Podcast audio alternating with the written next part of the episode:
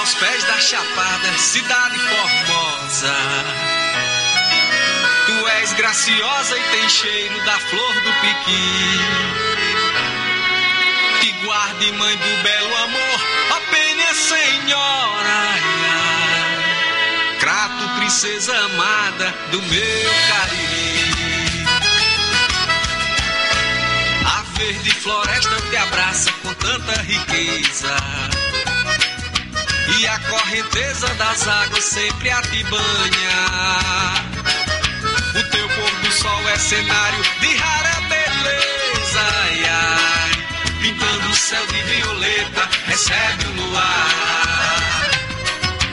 Crato, tesouro em cultura, tu és capital. De cego Aderaldo, reisado e banda cabaçal. És dos de açúcar que adoçam meu coração. Oásis ao sopé da serra, em meio ao sertão. Venha pro crato ver nossa felicidade. Levar e deixar saudade. Quem nos conhece quer voltar. Te amo, crato, linda flor do Cariri. Minha vida está aqui. Sou do crato Ceará.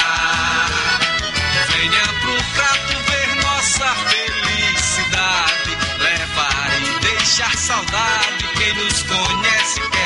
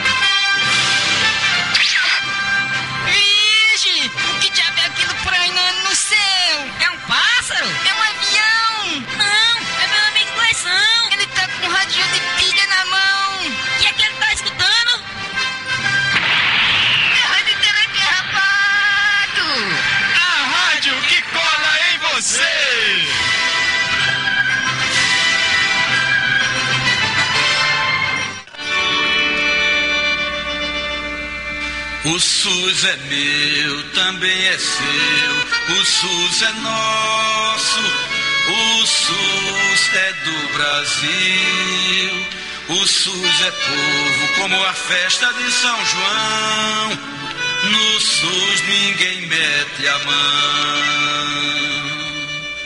Vamos embora, meu povo, que é hora de lutar. Quando tomar um remédio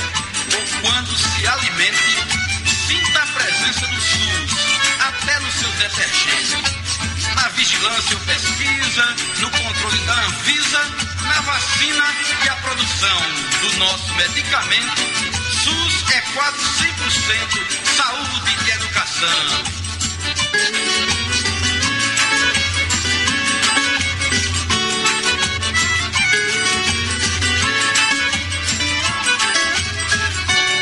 O SUS é meu, também é seu, o SUS é nosso,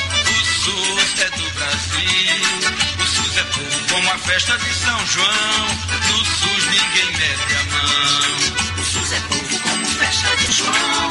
No SUS ninguém mete a mão. No SUS ninguém mete a mão. O SUS está presente em nossa vida de tantas formas que você nem imagina. No dia a dia do idoso e da idosa, homem, mulher, menino, menina. O SUS está conosco em toda parte, na prevenção, na promoção da saúde. Tá no remédio, cuidando do coração. No SUS ninguém mete a mão. Tá no remédio cuidando do coração. No SUS ninguém mete a mão.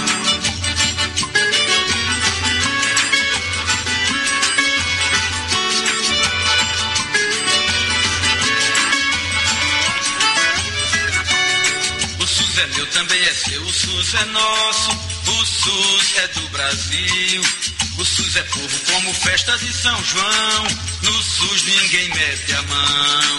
O SUS é meu, também é seu. O SUS é nosso. O SUS SUS é do Brasil. O SUS é povo como festa de São João. No SUS ninguém mete a mão.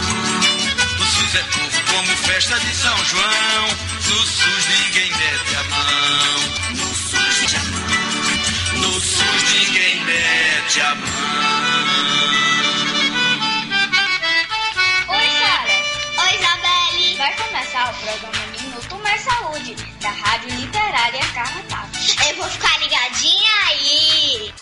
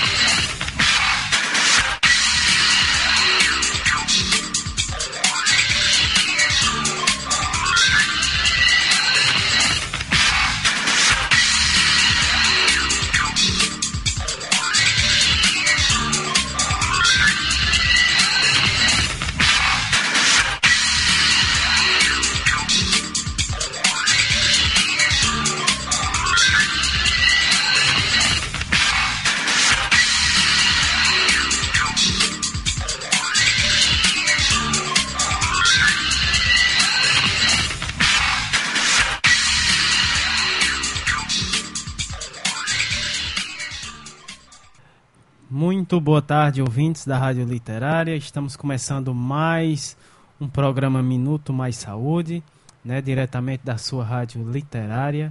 Né, inicialmente, eh, saudando aqui os nossos ouvintes da comunidade do Carrapato e as demais comunidades vizinhas. Também os nossos ouvintes que nos acompanham pela Rádio Cafundó, né, eh, saudando as comunidades do Mutirão e também do Alto da Penha, né, que estão na escuta do programa através da Rádio Cafundó, né? Rádio Cafundó que transmite e retransmite o nosso programa toda segunda-feira a partir das 3 horas da tarde. Também saudando uh, os nossos ouvintes que nos acompanham no podcast, né? É, lembrando, o pessoal que, que ainda não acessou os nossos programas anteriores no podcast, é só procurar nas plataformas de podcast, né? O programa Minuto Mais Saúde.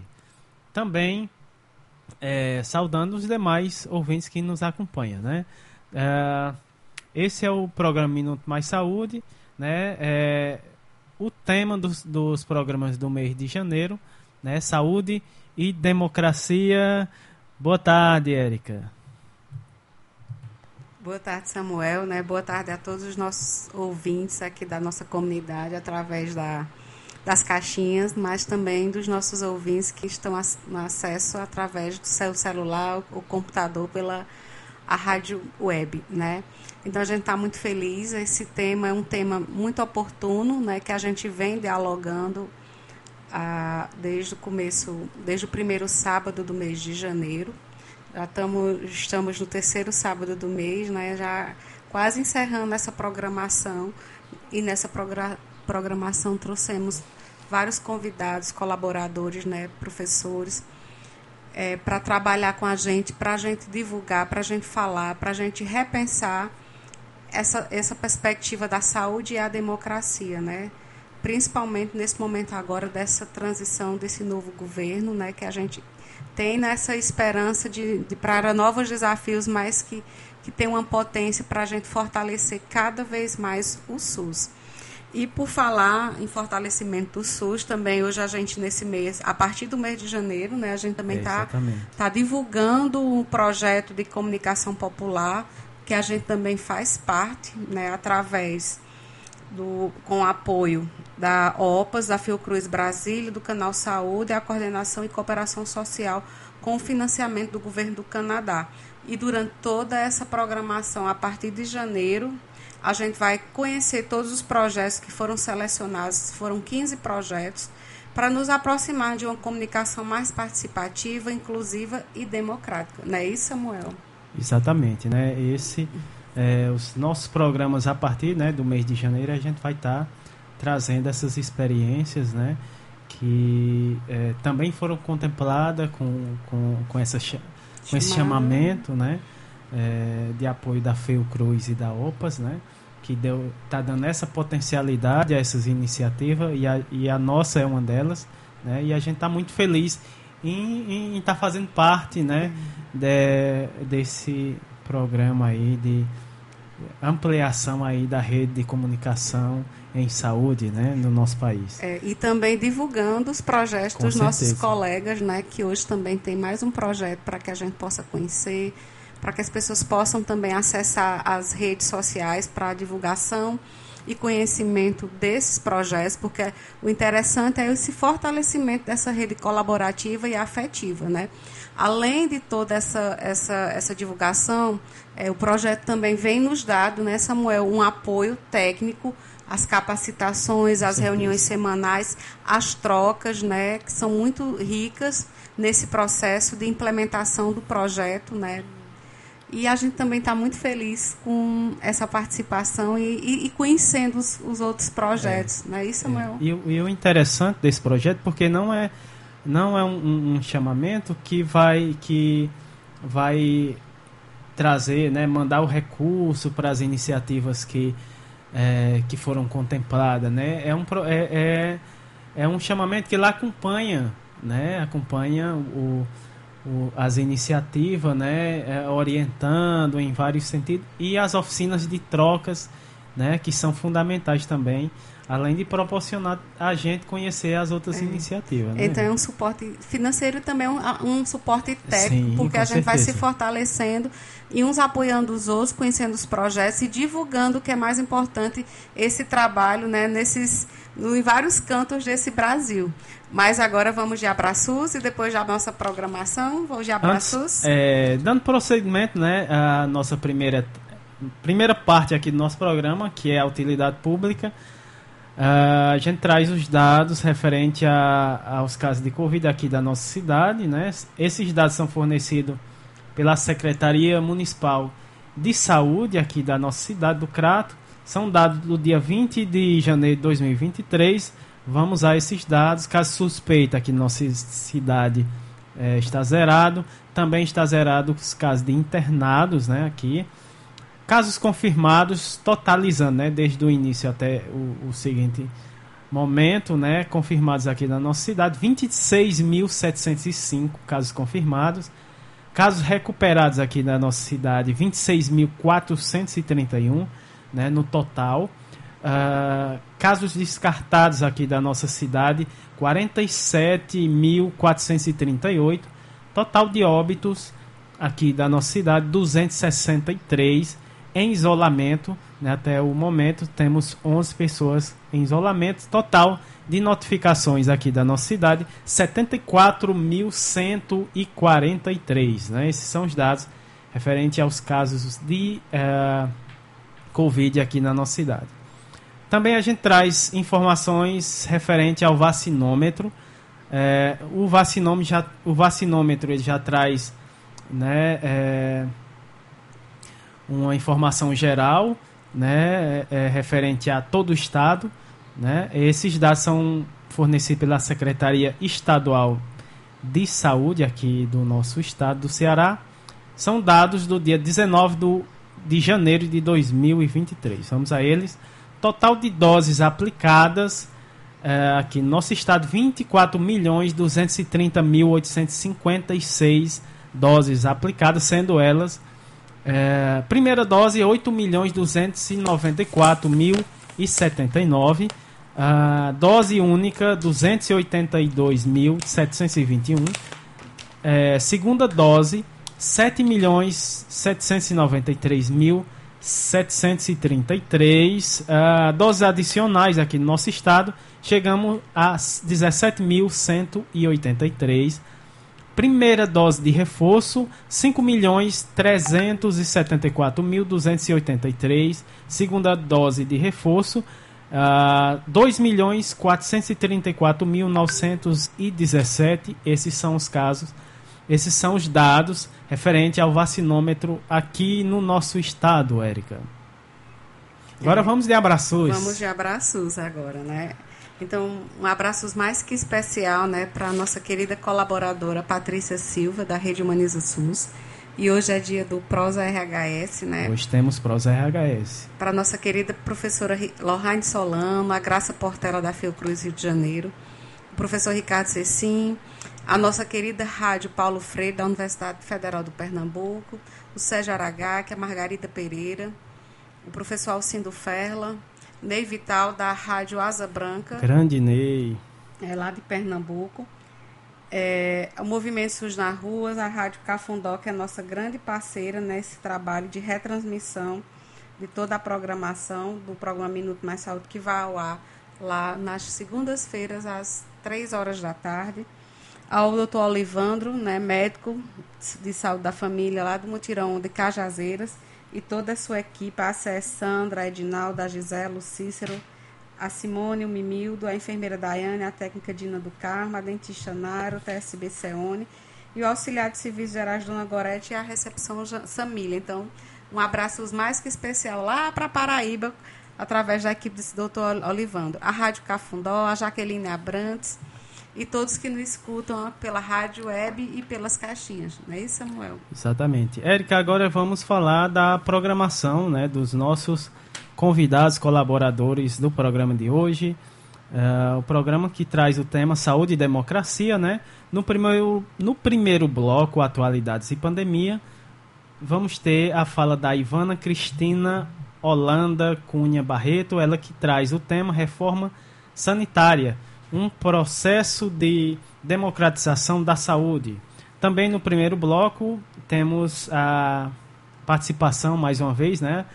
da Clodes Maria Tavares, ela que traz o tema Rede Hans e uh, os desafios para a formação dos profissionais de saúde no enfrentamento das doenças negligenciadas. Né? A fala da Clodes. No segundo bloco, saúde, bem-estar e educação. É, temos a participação aqui da nossa querida Etna Thaís, e mais uma vez. Tá está de volta, né? 2023, está de volta aqui no nosso programa. Ela que traz o tema Saúde e Democracia, origem que fala por si.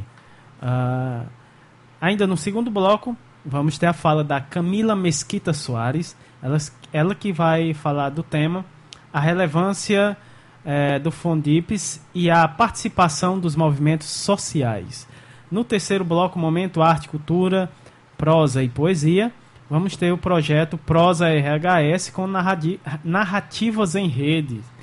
E também uh, temos, nesse terceiro bloco, o projeto Nordestinados a Ler. Né?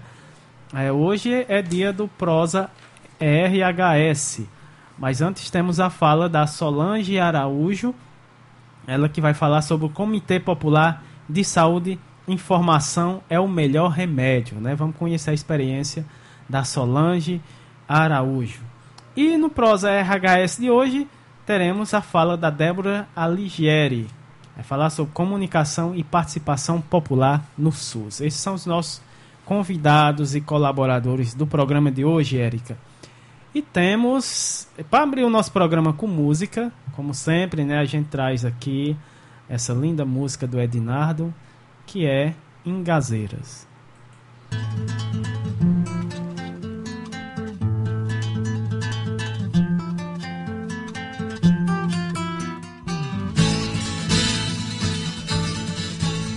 Nascido pela Engazeiras, criado no. Meus sonhos descendo ladeiras, varando cancelas, abrindo porteiras sem ter o espanto da morte, nem do ronco do trovão. O sul, a sorte, a estrada me seduz.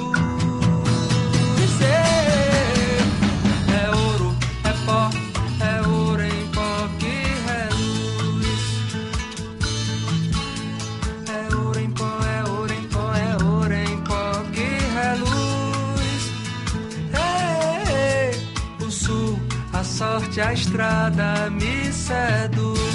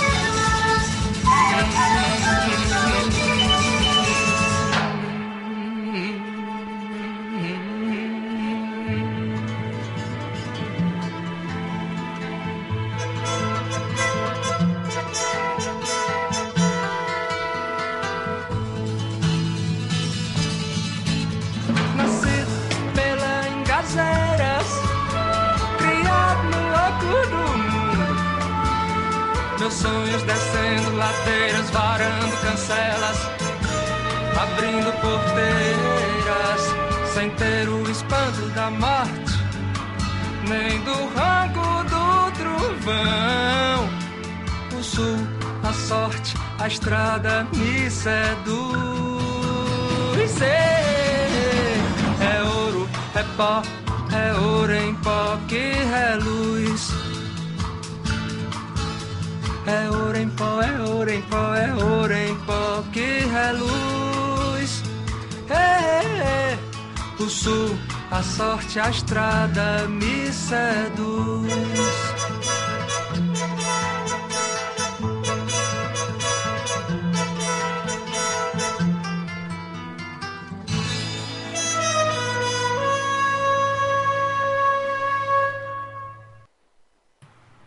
Tá aí, né? Linda música do Ednardo Engazeiras.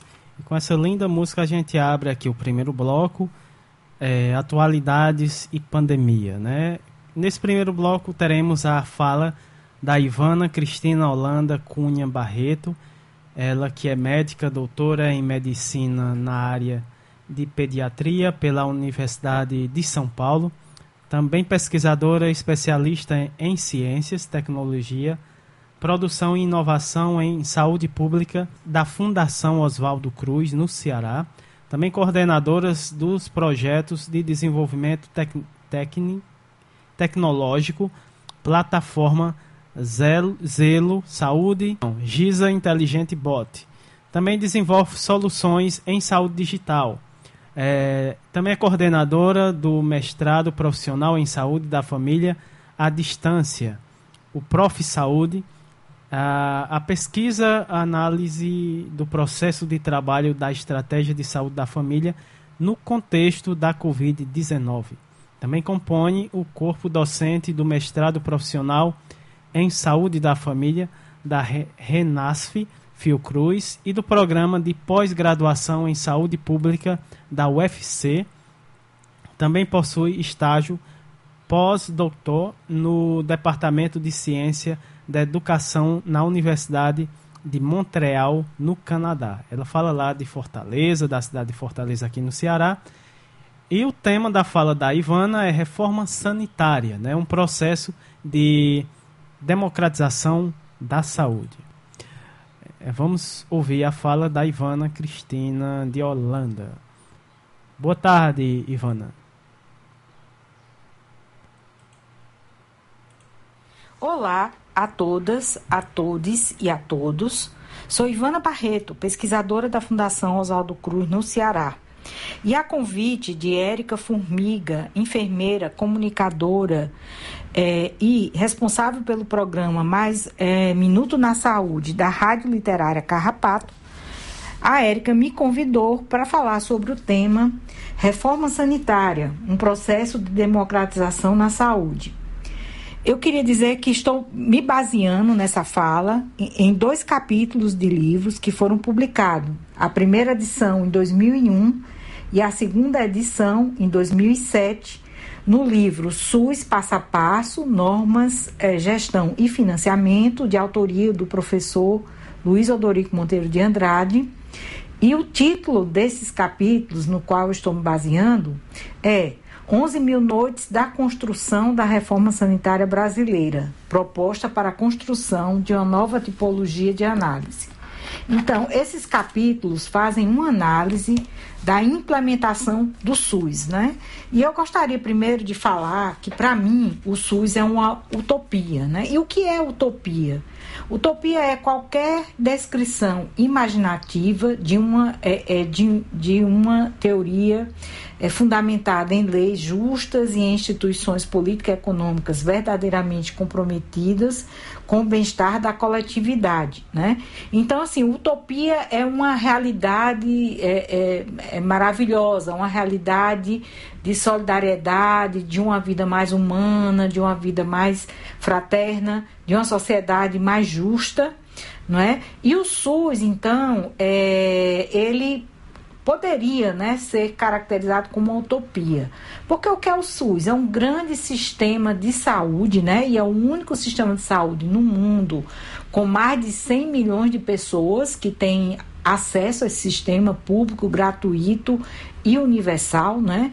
Que ele, com, enquanto uma utopia, ele já existe, é claro, já existe toda uma rede de, de serviços e sistemas de saúde, mas na, no ideal pelo qual ele foi concebido, o SUS é um sistema integral, é um sistema universal, ou seja, os 200 milhões de brasileiros teriam acesso a esse sistema, acessível, ou seja, toda vida que um cidadão tivesse necessidade desse sistema, ele deveria estar ali pronto para atendê-lo, nas mais, nos mais diversos problemas que ele possa apresentar. É, com elevada resolutividade, né?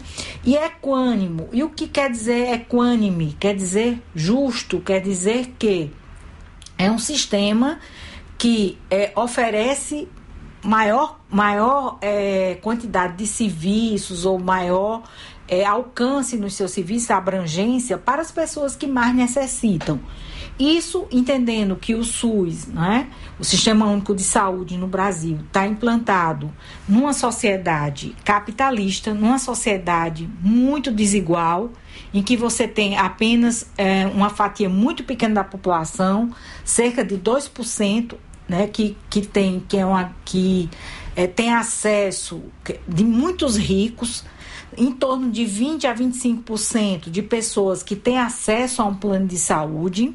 Né? E a gente sabe que o Brasil gasta né, é, é, do, do valor em recursos que o, o país gasta é, do produto interno bruto que o país investe em saúde no Brasil, nós temos que é, do total, é, que é em torno de 9% do produto interno bruto, é, mais de 5% é gasto dentro do sistema privado de saúde, que atende apenas 25 milhões de pessoas, e o restante desse recurso, que é em torno de 4,5%, é aplicado dentro do SUS para os outros 175 milhões de brasileiros, não é? Portanto, o valor em dinheiro é, investido por habitante por ano, né, comparando o sistema público e o sistema privado, é muito menor no SUS, né? É, um, é, é, muito menor o valor que a cada uh, cidadão tem direito para o gasto em saúde é muito menor no SUS em relação ao setor privado. Portanto, a gente, a nossa utopia, então, o SUS ele existe, o SUS é real, o SUS tem uma enorme, imensa rede de serviços, serviços de atenção primária que estão em cada bairro, em cada distrito de saúde, é, serviços de atenção secundária, né, é, que são os centros de especialidades, né, os especialistas que atendem pelo SUS e os serviços de exames e laboratório que atendem a, a todos os cidadãos, né, aos cidadãos que utilizam o SUS e os serviços, os hospitais terciários. Aqui mesmo em Fortaleza, nossa cidade, né, nós temos vários hospitais terciários do SUS, como o Hospital Geral de Fortaleza, o Hospital de Messejana, é, o Hospital Albert Seib e mesmo também no Cariri, nós temos o Hospital Regional do Cariri, né, que são serviços é, muito é, de, de nível terciário e que atendem as pessoas do SUS. Então é verdade que a rede do SUS ela existe, né? Mas é uma utopia que ela seja realmente é, integral para todos, né? E de qualidade e resolutiva. Infelizmente, hoje, inclusive em consequência da pandemia de Covid-19, nós temos uma enorme rede, uma enorme fila de pessoas aguardando cirurgias, aguardando exames, aguardando consultas com especialistas é, pelo SUS, né? E a gente sabe que isso é muito menor no ou quase nenhum no setor ah, para quem usa o setor privado, né? E eu queria também dizer que essa essa definição de utopia, né? Ela vem do historiador Eduardo Galeano, né, que por sua vez se, se inspirou no cineasta Fernando Birri. Eduardo Caliano é um historiador é, e sociólogo do Uruguai, né, que teve um papel muito importante jornalista que escreveu o livro Veias Abertas da América Latina, que fala né, sobre o processo de colonização dos países da América Latina e como esse processo de colonização empobreceu os países da América Latina, enquanto que enriquecia a sede das colônias, como por exemplo a Espanha e o próprio Portugal. Né? E aí, o Eduardo é, Galeano se baseou em Fernando Birri. Fernando Birri é um cineasta, né? E ele, ele narra que durante um debate em que estavam estudantes, é, um estudante perguntou para Fernando Birri, para que serve a utopia? E aí ele respondeu, a utopia, ele comparou a utopia como a imagem do horizonte. O horizonte é, é, ele é móvel, assim como utopia. E ele nos inspira a caminhar, porque cada vez que você vai caminhando para o horizonte, né, uma vez que a Terra é esférica, né? Uma vez que a Terra é esférica e gira em torno do Sol, então cada vez que você se aproxima do horizonte, você dá, você dá passos é, é, em direção ao horizonte, é, ele você não consegue que ele se encerre, né? Ele está sempre lá como uma linha horizontal, porque isso é resultado da forma esférica, né? Porque a Terra realmente é redonda. Então, o horizonte, ele não é uma região, né? E toda vida que você, aliás, ele é uma região. E toda vida que você se aproxima do horizonte, é, então ele se expande, né? A imagem do horizonte se expande e mais à frente aparece uma outra linha que passa a ser o horizonte, onde outras regiões estão ali presentes, né? O Fernando Bir, inclusive, foi fundador do novo cinema norte-americano. E aí, retornando aqui ao capítulo de livro do professor Luiz Odorico, ele faz uma caracterização da, das três décadas de três décadas, né, onde ocorreu o movimento de reforma sanitária. Então, ele, o movimento de reforma sanitária se, se fortalece na década de 70, né, que é durante, é, isso acontece durante a ditadura militar, e um pouco falando da, da própria ditadura militar. Né, muita gente no Brasil não lembra mais o que foi a ditadura militar. A ditadura militar foi um período que iniciou em 1964 e só terminou por, no início da década de 90, em 1989, quando houve a primeira de volta a primeira eleição para presidente no Brasil depois de, de, dezenas de anos, né? Então, ela foi um período em que assumiu o poder no Brasil, substituiu, é, o, substituir os presidentes brasileiros é, generais, né? E, e eles eram nomeados, né? Não havia, houve um golpe de Estado, é, o Congresso foi dissolvido durante algum tempo, né? as instituições democráticas da República pararam de funcionar e no, é, generais nomeados pelo próprio Exército passaram a exercer o comando é, da presidência da República no Brasil, do governo federal, sem serem votados pelo povo. Né? E só em 1989 volta a haver é, novas eleições presidenciais e na primeira eleição foi eleito o, o hoje atual presidente Lula concorreu nessa primeira eleição direta, mas na época foi é, eleito Fernando Collor de Mello. Né? Mas voltando aqui à reforma sanitária e à década de 70, né? Na década de 70 é que se fortalece esse movimento de reforma sanitária, né? em que e aí o professor Dorico, ele analisa, o doutor Dorico Andrade tá, analisa, segundo, três eixos. Um eixo político, um eixo discursivo e um eixo para, paradigmático, né? E ele caracteriza na década de 70 é, que havia, dentro do eixo político, um constrangimento pelo autoritarismo, autoritarismo imposto pelas Forças Armadas que governavam o Brasil de uma forma autoritária, né? E nesse período houve então um grande financiamento para o modelo médico assistencial privatista. O que é isso? Recursos do Estado brasileiro, né, passaram a financiar passaram a financiar recursos do, é, do governo federal, a financiar hospitais privados. Então, é, e, e aí esse próprio governo é, credenciava esses hospitais privados que passavam a vender serviços para o próprio governo. Então, o dinheiro público né, foi utilizado para criar fortunas, para criar riqueza para alguns profissionais, em geral médicos e pessoas favorecidas por esse regime, né, que passaram a ter é, é, propriedade de uh, hospitais financiados com o próprio dinheiro público, né? O que fortaleceu muito, é, é, é, inclusive, esse, é esse modelo médico assistencial é, privativo, que inclusive fortaleceu muito a categoria médica no país, não é? E, e nesse modelo você não tem o modelo de saúde como qualidade de vida, você tem o modelo de saúde como ausência de doença e o serviço de saúde como um local em que a pessoa doente procura assistência. Então isso é totalmente diferente do que é o SUS, né? E, e surge então uma crítica a esse modelo dentro dos é, departamentos de medicina preventiva e de saúde pública das universidades. Foi nesse período também que foi criado o Centro de Estudos Brasileiros em Saúde, o SEBS, que passa a fortalecer muito o movimento de reforma sanitária. Né? Cria-se também nesse período a Associação Brasileira de Saúde Coletiva. Então, isso tudo acontece dentro do eixo discursivo, essa crítica, esse modelo de privatização.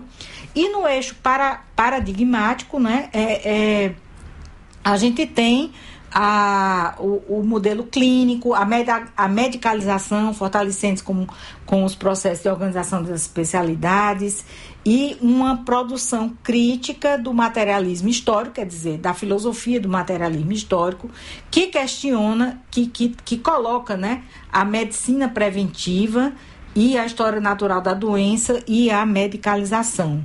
Então, até a década de 70, a, a praxis foi formada principalmente a partir do eixo político, onde existia uma forte intervenção estatal e caracterizava por maximizar os interesses particulares de segmentos privados atendidos em um processo de privatização cartorial, produzindo intensa fragmentação da assistência à saúde e autonomização, autonomização institucional.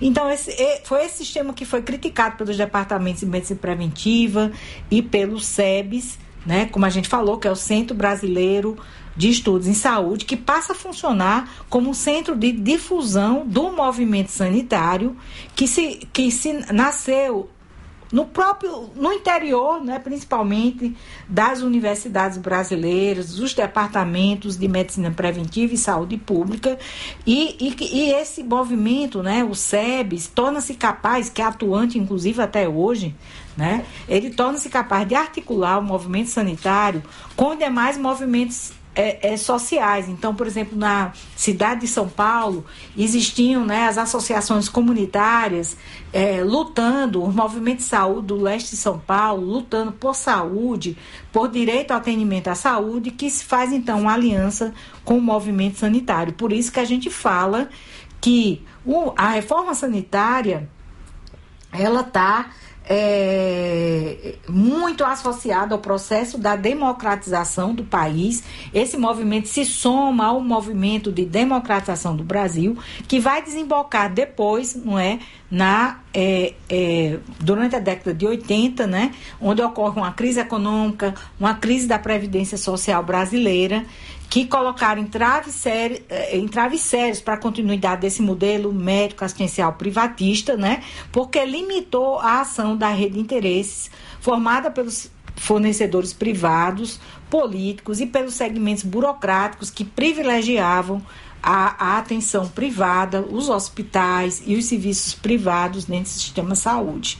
Né? Então, nesse mesmo momento, observa-se também que os críticos, que, que a reforma sanitária, né?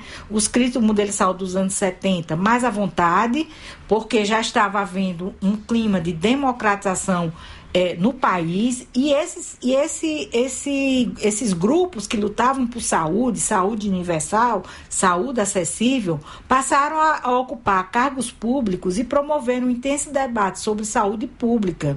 Assim, principalmente a partir de 1985, não é? O movimento de reforma, o, o, o movimento de reforma pela reforma sanitária, ele foi vamos dizer assim, oficializado né, e foi fortalecido. E um grande marco histórico desse processo foi, sem dúvida, a oitava Conferência Nacional de Saúde, que ocorreu em março de 1986 e que eu tive a honra de fazer parte como representante de, de, dos estudantes de medicina no Brasil, assim como o professor Dorico, que também estava lá comigo, assim como o, o doutor Khalil Lavô, que na época representava o movimento médico dentro da oitava Conferência Nacional de Saúde, né?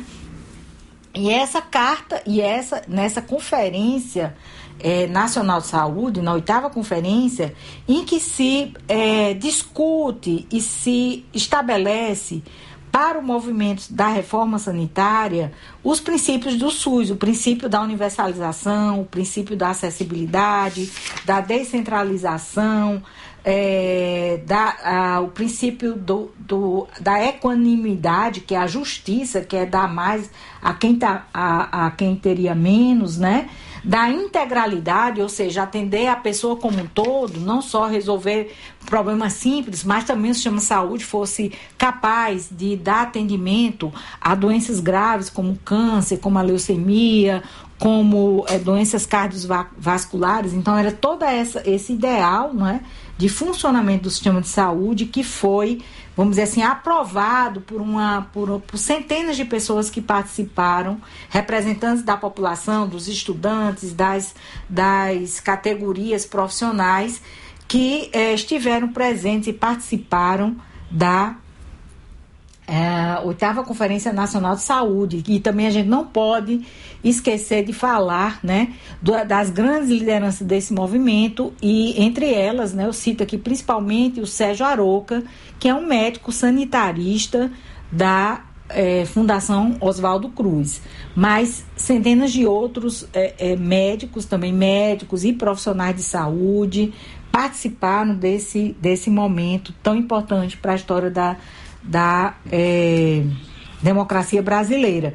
E isso tudo né, desembocou em 1998 o relatório dessa conferência civil de referência para os constituintes dedicados à elaboração da Constituição de 1988. A Carta de 1988 enunciou como sistematização das ações e dos serviços destinados à promoção, proteção, preservação e recuperação da saúde individual e coletiva as seguintes garantias: a saúde como direito de cidadania e dever do Estado, as ações e serviços de saúde como de relevância pública, a universalidade da cobertura e do atendimento, tendo como princípio a equidade da assistência a descentralização da gestão administrativa como garantia de participação comunitária, a rede pública de serviços integrada no sistema único, a participação do setor privado de serviços de forma complementar ao sistema público de saúde, ou seja, o serviço privado não seria agora a principal forma de prestação de serviços para a população, mas o Estado, né, por meio, é, por meio dos seus das suas diferentes esferas de governo, a União, os estados e os municípios passaria a ser os principais é, provedores de serviços de saúde. A direção única nas esferas de governo, União, Estado, Distrito Federal e municípios. E a saúde, né, uma coisa muito importante, que a saúde deixa de ser a ausência de doença, mas passa a ser um resultante das políticas sociais e econômicas e de fatores que determinam e condicionam o estado de bem-estar físico, mental e social. Então, a partir daí, não é? A Constituição brasileira senta as bases para que a gente passe, que faça uma transição de um sistema desintegrado no que diz respeito à articulação das esferas de governo, centralizado, ora em serviços médicos hospitalares privados, ora em programas verticalizados, para um outro sistema com comando único em cada esfera de governo, é, que passou, né? Então, esse, esse desenho é, do SUS que é, a gente considera uma utopia, porque realmente né, esse desenho, essa ideia do SUS humano, equânime, resolutivo, é, ela ainda é uma ideia, um sonho a ser perseguido a cada dia. A gente vai alcançando novas coisas, mas é sempre um sonho por causa da sua é, grande ambição de dar uma atenção à saúde integral a toda a população. E aqui, né, é, então, nesse momento, se passou, né, os atores do SUS, nesses governos democráticos que passaram a ocorrer, a partir daí, o governo Collor, o Collor foi é, é, destituído, né, sofreu impeachment, mas Itamar Franco, Fernando Henrique Cardoso, é, Luiz Inácio Lula da Silva e Dilma, que seguiram, é, que, que assumiram a presidência por eleição, né, por, por, por resultante das eleições, né, eles deram prosseguimento de forma, é, por exemplo, eu posso citar aqui no governo é, de Itamar Franco, é, se deu um grande passo, de Fernando Henrique Cardoso, de forma mais lenta, mas eles respeitaram, né, por serem governos democráticos, eleitos de forma direta, respeitaram a Constituição. E o SUS vem sendo paulatinamente construído né? Às vezes de forma mais lenta, outra de forma mais acelerada. E aí, sem eu querer, já tem aqui 22 minutos de gravação, sem querer esgotar o tema, né? Eu proponho aqui a Érica que convide o professor Dorico para é, dar continuidade a essa minha fala, que se encerra aí ainda durante a década de 80, quando é, se foi se firmando a Constituição aprovada em 1988.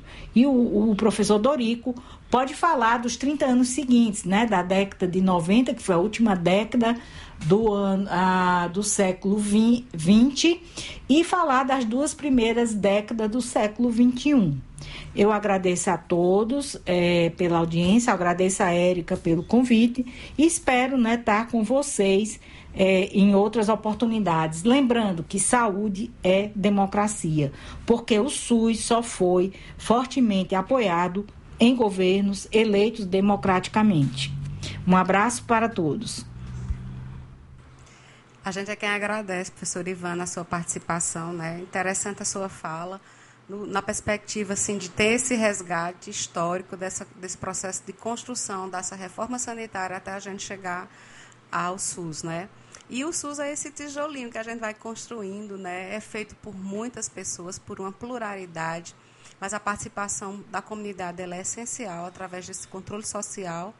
E mais importante ainda é as pessoas saberem de como foi criado o SUS, né? Como, como foi esse movimento, né? E o SUS é essa resistência né? mas ele é, ele é, feito por todos, né? pelos profissionais, pelos usuários, pelos prestadores, né?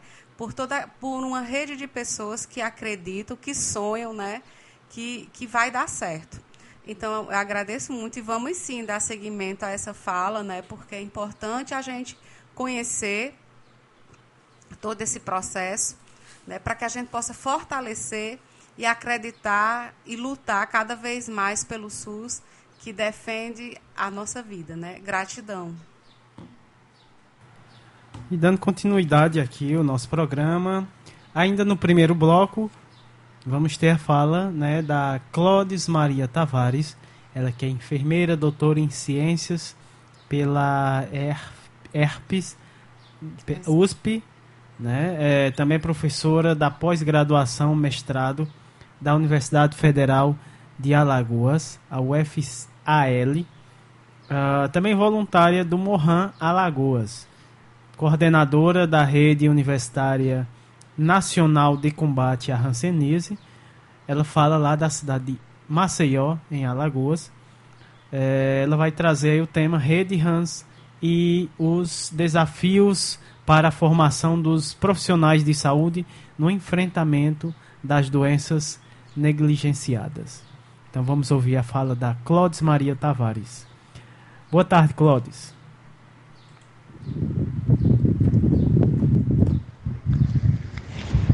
Então, boa tarde, Rádio Literária. Quem fala aqui é Clodes Tavares, enfermeira, professora universitária militante de movimentos sociais, do Mohan, que é o movimento de reintegração das pessoas atingidas pela rancenias, fundadora da Rede Universitária Nacional para o Enfrentamento da Rancenias, Rede Rãs Brasil. É, e é, é, um prazer muito grande estar aqui, certo? Sou cearense, de Canindé, mas moro em Maceió, Alagoas. Então, é, que nós íamos é, falar um pouco né, é, sobre a rede universitária nacional para o enfrentamento da rancenias, que é a Rede Rãs Brasil, e quais os desafios para a formação é, dos profissionais de saúde para o enfrentamento não só da rancenias, mas como das outras doenças negligenciadas, certo?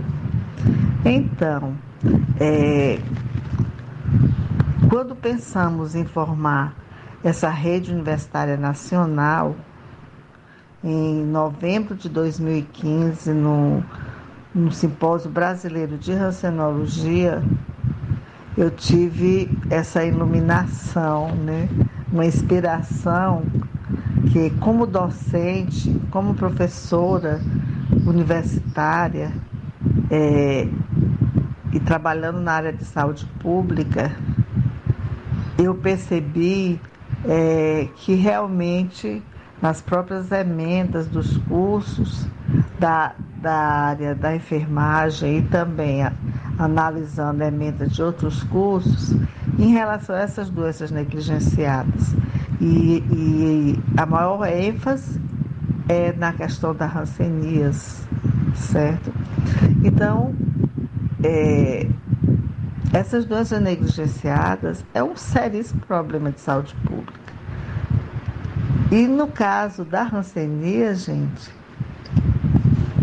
o nosso país representa no ranking mundial uma medalha muito triste de segundo lugar do mundo em número de casos, perdendo só para a Índia. Então é muito é, complexo assim e triste ao mesmo tempo, é, a gente vê que uma doença que acomete a tantas pessoas do Brasil, certo? É, não tem a relevância, a prioridade que deveria ter dentro das políticas públicas. Eu trabalho com rancenias é, comecei a trabalhar há muitos anos aí no Ceará, em 1977. Fiz o primeiro curso teórico, teórico prático, um curso de 40 horas. Foi aí que eu aprendi sobre a rancenias, já enfermeira. Então eu saí da universidade sem saber nada de rancenias certo? De outras doenças, até que eu aprendi um pouquinho na disciplina dos transmissíveis. Mas, mas a rancenias, para mim, o paciente já iniciava da forma mais grave possível com face leonina. Não imaginava que começava com uma manchinha esbranquiçada ou avermelhada, ou ferruginosa, ou pardacenta, que tinha alteração da sensibilidade térmica, que os pelos caíam e que não suava. Né? Então, nunca imaginei uma coisa dessa. Né? Então, é, quando pensamos criar essa rede universitária, foi exatamente vendo né, que nós temos hoje, né, o governo Lula aumentou muito as universidades federais, certo? E inclusive estaduais, e inclusive universidades, centros universitários e faculdades particulares. Então, nós temos é, nos vários cursos da área da saúde, da área das humanas e sociais, um espaço para trabalhar a problemática dessas doenças negligenciadas, para trabalhar a, a, problemática das rancenias, né? Então, que os professores, é, nas disciplinas que têm a ver né, com, com as doenças negligenciadas priorizem em suas emendas o ensino teórico, o ensino prático e que trabalhem também a pesquisa e a extensão. A pesquisa e a extensão em rancenias. em doenças negligenciadas. Então, o órgão formador tem esse objetivo, tem essa obrigação de entregar para o mercado de trabalho profissionais preparados para trabalhar as doenças que são prevalentes no, no nosso país, certo? Então, os profissionais, ao entrar no mercado de trabalho, seja na atenção básica, seja na atenção secundária ou terciária ou quaternária, ele tem que ter uma ideia da gravidade né, dessas doenças né, população. No caso da rancenias, o que é que nós temos? Nós temos um exército, um exército de pessoas chegando nos serviços já com comprometimento, principalmente dos nervos é, superficiais, superficiais da pele, é, mas o maior problema é os nervos da face, dos braços, das pernas, porque são esses nervos que vão levar às incapacidades físicas.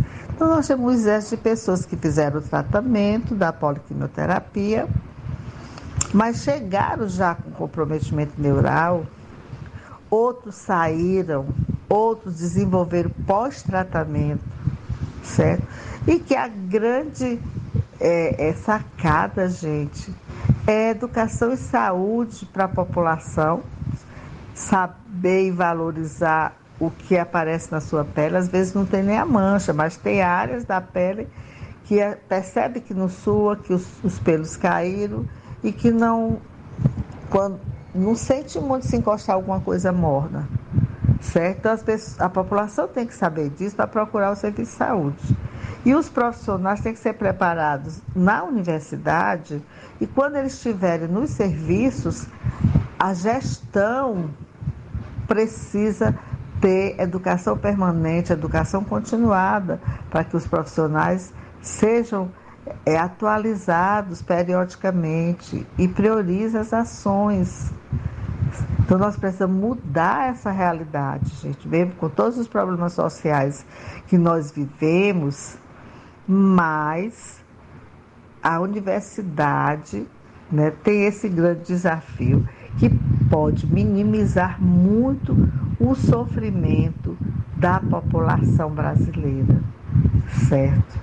Na medida que saiam profissionais nas várias áreas, sabendo o norte, tendo um olhar mais atento, valorizando é, é, as ações de, por exemplo, perguntar se as pessoas têm alguma, alguma área da pele com manchas, com caroços, se tem dormência nas mãos, se tem dormência nos pés, realizar busca ativa, os ACS que né, estão de parabéns, né, que agora o presidente Lula é, assinou né, a profissionalização dos ACS, né, são realmente merecem isso. Eu como enfermeira tiro o chapéu para os ACS, os agentes comunitários de saúde, eles precisam ser, ser muito bem capacitados, porque eles estão no dia a dia na comunidade, né? Ele é um elo entre o serviço de saúde e comunidade. Então, nós vivemos num país de alta endemia, é, o nosso Ceará né, é o sétimo estado mais endêmico do Brasil. O, a região do Cariri é a região mais endêmica do Ceará, certo? Então precisa fazer um, um trabalho conjunto, né? com a comunidade, com as associações, com as universidades, com os serviços, com a gestão, com a comunicação. Eu tiro o chapéu para a Rádio Literária, esse trabalho belíssimo que vocês fazem, e a nossa querida enfermeira Érica Formiga, né, que tem uma dedicação enorme por esse trabalho. E eu fico muito orgulhosa de ter sido convidada para estar participando aqui. Então, é, quem estiver nos ouvindo, né, é muito interessante que os docentes e discentes do Cariri procurem se chegar a micro-rede Rãs Cariri, que nós temos a professora Dilma da URCA, que coordena, procure chegar nos movimentos sociais que existem no Cariri, que é o do Juazeiro, com o nosso querido companheiro Faustino, que faz um trabalho belíssimo, não só em Juazeiro, como na região. É o nosso, um dos coordenadores nacionais e representante internacional. Né? Então, um, um, jovem, né? um adulto jovem muito inteligente competente, que eu, tiro o chapéu, e que fortaleça os outros morrães, certo? É, de Brejo Santo, é, do Crato, e que outros municípios endêmicos do Cariri é, forme o seu pré-núcleo do Morran, desse movimento importante, grande parceiro dos serviços de saúde. E precisa que as pessoas afetadas pelas rancerias conheçam o movimento e sejam voluntários, certo? Então, um abraço aí para toda a equipe da Rádio Literária. Em março eu vou estar indo no, para o Crato e, se Deus quiser, eu vou estar visitando vocês agora com a sede nova, né? Tá de parabéns. Um grande abraço, paz e bem. A gente é quem agradece, Clóvis, né, a sua fala, o seu apoio e colaboração. E a gente espera, sim, você em massa aqui novamente, né? Quem sabe fazer uma programação ao vivo, né? Muito importante a sua fala, né? Nessa, nessa perspectiva do processo de formação, o quanto é importante, é, não só no nível universitário, mas a educação permanente no serviço, né? Está trabalhando os nossos agentes comunitários de saúde que por sinal essa semana nós tivemos através da URCA, né, um curso de formação com os ACS, né, a parte teórica e prática. Então a gente agradece muito, que a gente sabe que você também tem uma grande contribuição é, nesse processo, né, no, dando apoio ao trabalho da professora Edilma, né, e vamos esperar assim você aqui, aqui em março. Um grande abraço, muito obrigada. Tá, e tivemos a fala da Clodes, né? Mais uma vez aqui participando do nosso programa. Ela que já veio, né, pessoalmente, visitou aqui o nosso estúdio e ela falou que estará aqui virá novamente, né, em, março, é? Em março, exatamente. E com a fala da Clodes, a gente encerra aqui o primeiro bloco, né, e, e a gente sempre encerra com música também, né, e essa próxima música é, é do Gonzaguinha, e Vamos à Luta é o nome da música.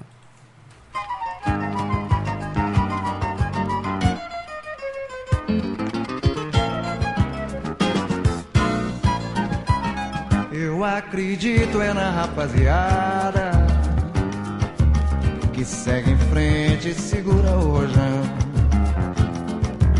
Eu ponho fé na fé da moçada que não foge da fera e enfrenta o leão. Eu vou à luta com essa juventude que não corre da raia a troco de nada. Eu vou no bloco dessa mocidade que não tá na saudade e constrói a manhã desejada. Eu acredito é na rapaziada frente e segura o rojão, como é que não? Eu ponho fé na fé da moçada, que não foge da fé e enfrenta o leão. Eu vou à luta com essa juventude, que não corre da troco de nada. Eu vou no bloco dessa mocidade saudade constrói a manhã desejada. Aquele que sabe que é meu, o coro da gente, que segura a batida da vida o ano inteiro. Aquele que sabe o sufoco de um jogo tão duro, e apesar dos pesares ainda se orgulha de ser brasileiro. Aquele que sai da batalha, entra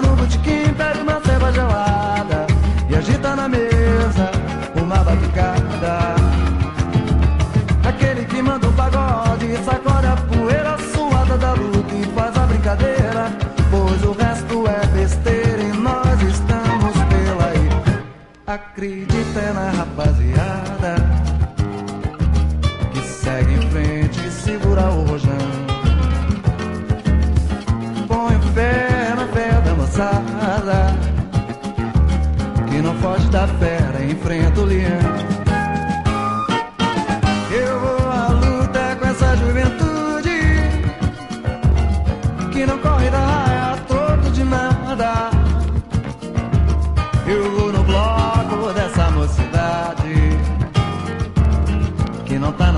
Saudade, constrói amanhã desejada.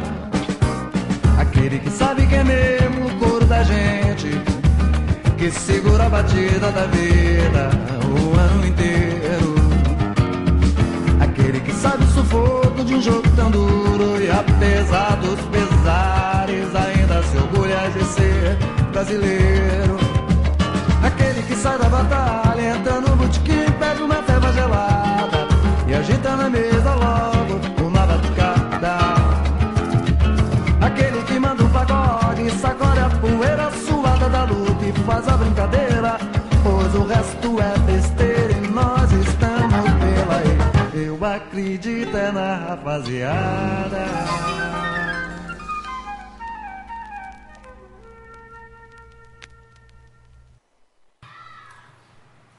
Estamos de volta com o segundo bloco do programa Minuto Mais Saúde. O segundo bloco, Saúde, Bem-Estar e Educação. E a primeira fala do segundo bloco é da nossa querida Etna Thaís, voltando aqui, retornando aqui ao nosso programa. A Etna, que é instrutora de artes orientais Tai Chi Quan Chuan Shinkun, facilitadora de meditação, auri auriculoterapeuta, psicóloga na saúde pública de Blumenau há 27 anos, com projeto de práticas integrativas na área de saúde mental. Ela fala lá da cidade de Blumenau, em Santa Catarina. Ela traz o tema Saúde e Democracia, origem que fala por si. Então vamos ouvir mais uma vez aqui no nosso programa a participação da Etna Thaís. Uh, muito boa tarde, Etna. Olá, pessoal de Crato, ouvintes da Rádio Carrapato. Uma satisfação retornar este ano aqui nesse programa de tantos encontros, tantas aprendizagens, com muita alegria e sempre com muita seriedade também. É, quando soube do tema do mês, Saúde e Democracia, logo pensei na origem dessas palavras.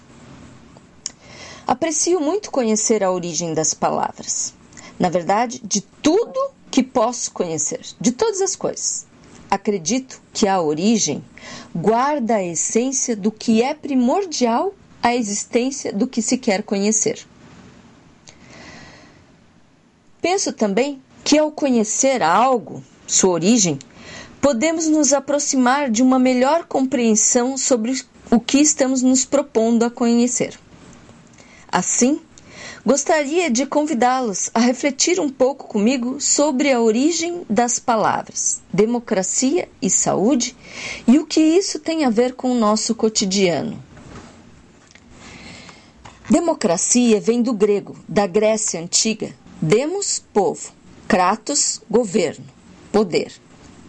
No decorrer da existência da humanidade, foi se definindo como um regime político que os cidadãos participam diretamente ou através de representação nas propostas, no desenvolvimento e na criação de ações que auxiliam a organização e a manutenção da sociedade.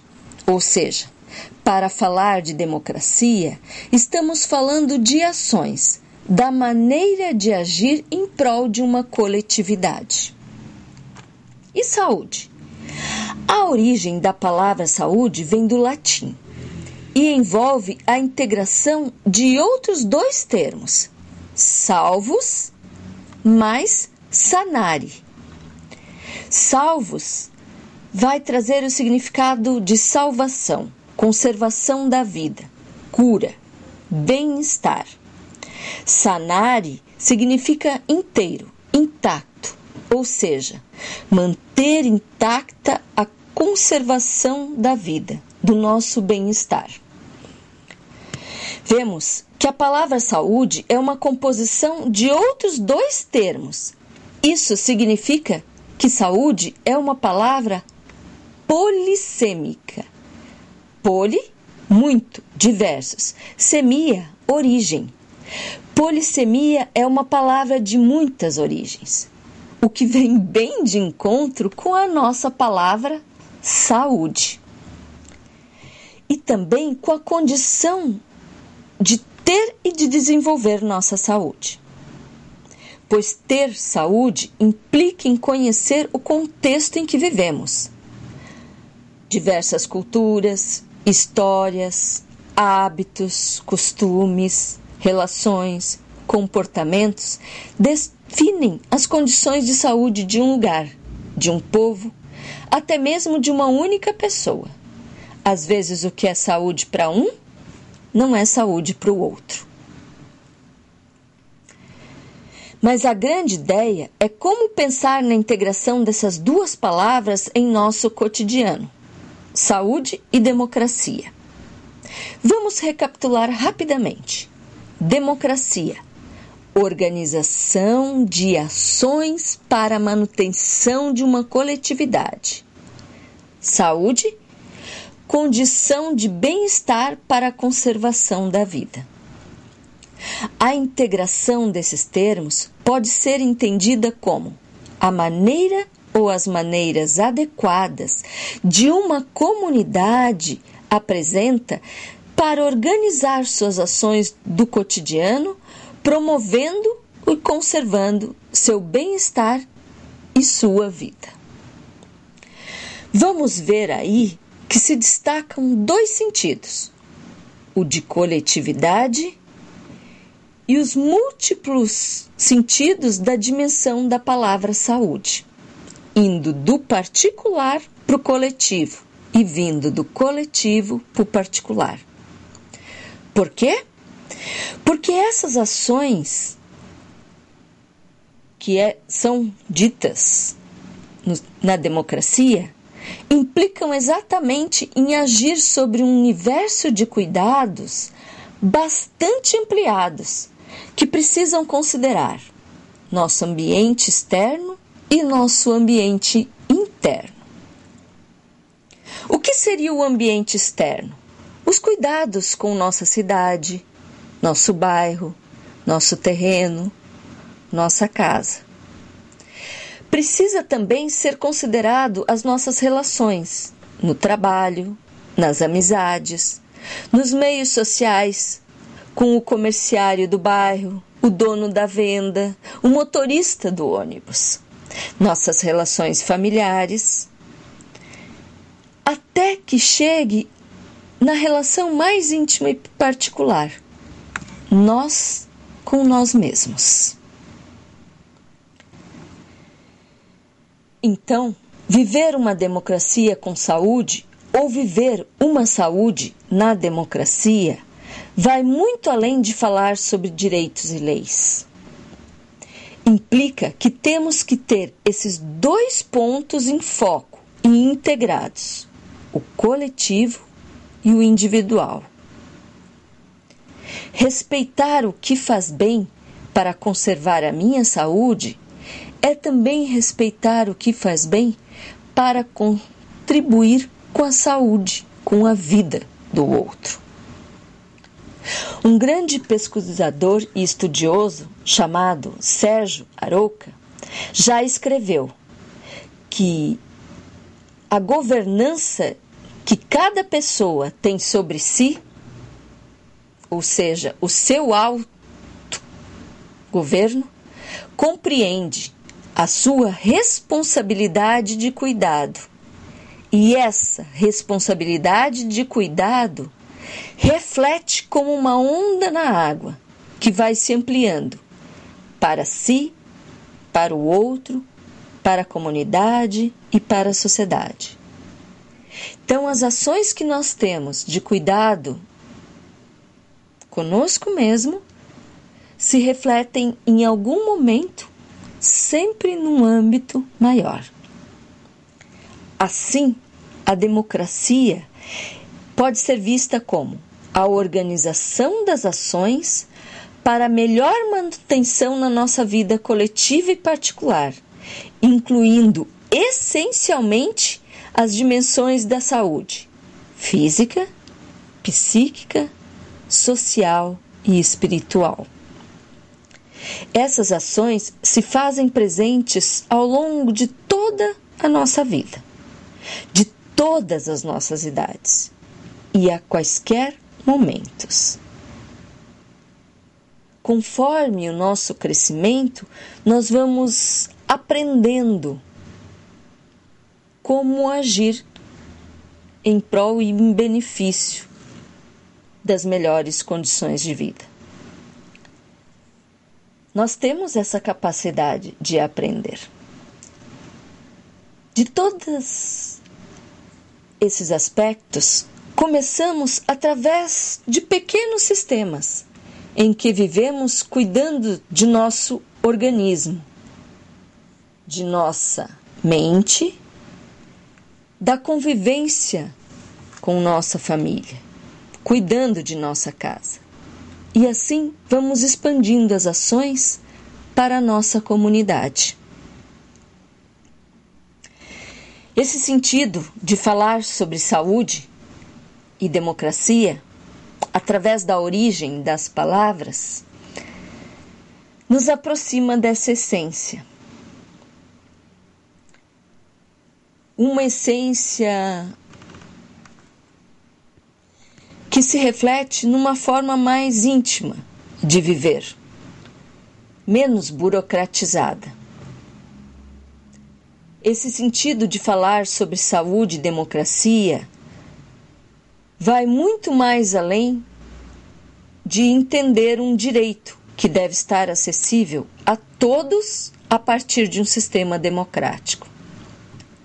Saúde e democracia tornam-se, assim compreendidos, valores diretamente vinculados à conservação e à vivência da coletividade, da vida dessa coletividade, da nossa vida.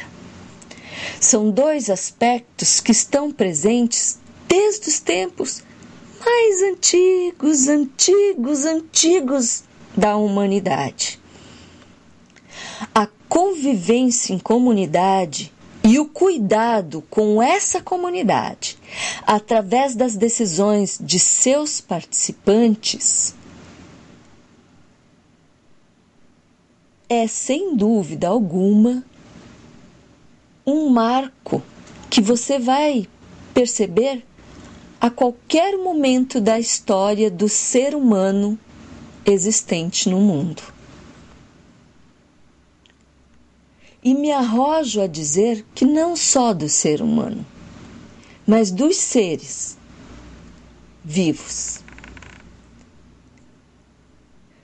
Vamos então é, tentar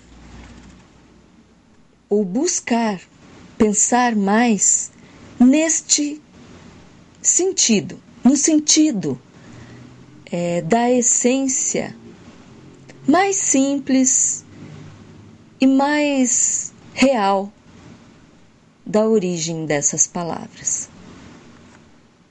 Ação, coletividade, conservação da vida. Muito obrigado pela sua companhia, pela sua escuta e por mais essa oportunidade de estarmos juntos. Um grande abraço e uma boa semana a todos. A gente agradece a participação, Edna, dizer que a gente está muito feliz. Já estamos juntos já há mais de dois anos nessa caminhada, né, com uma grande parceria e colaboração.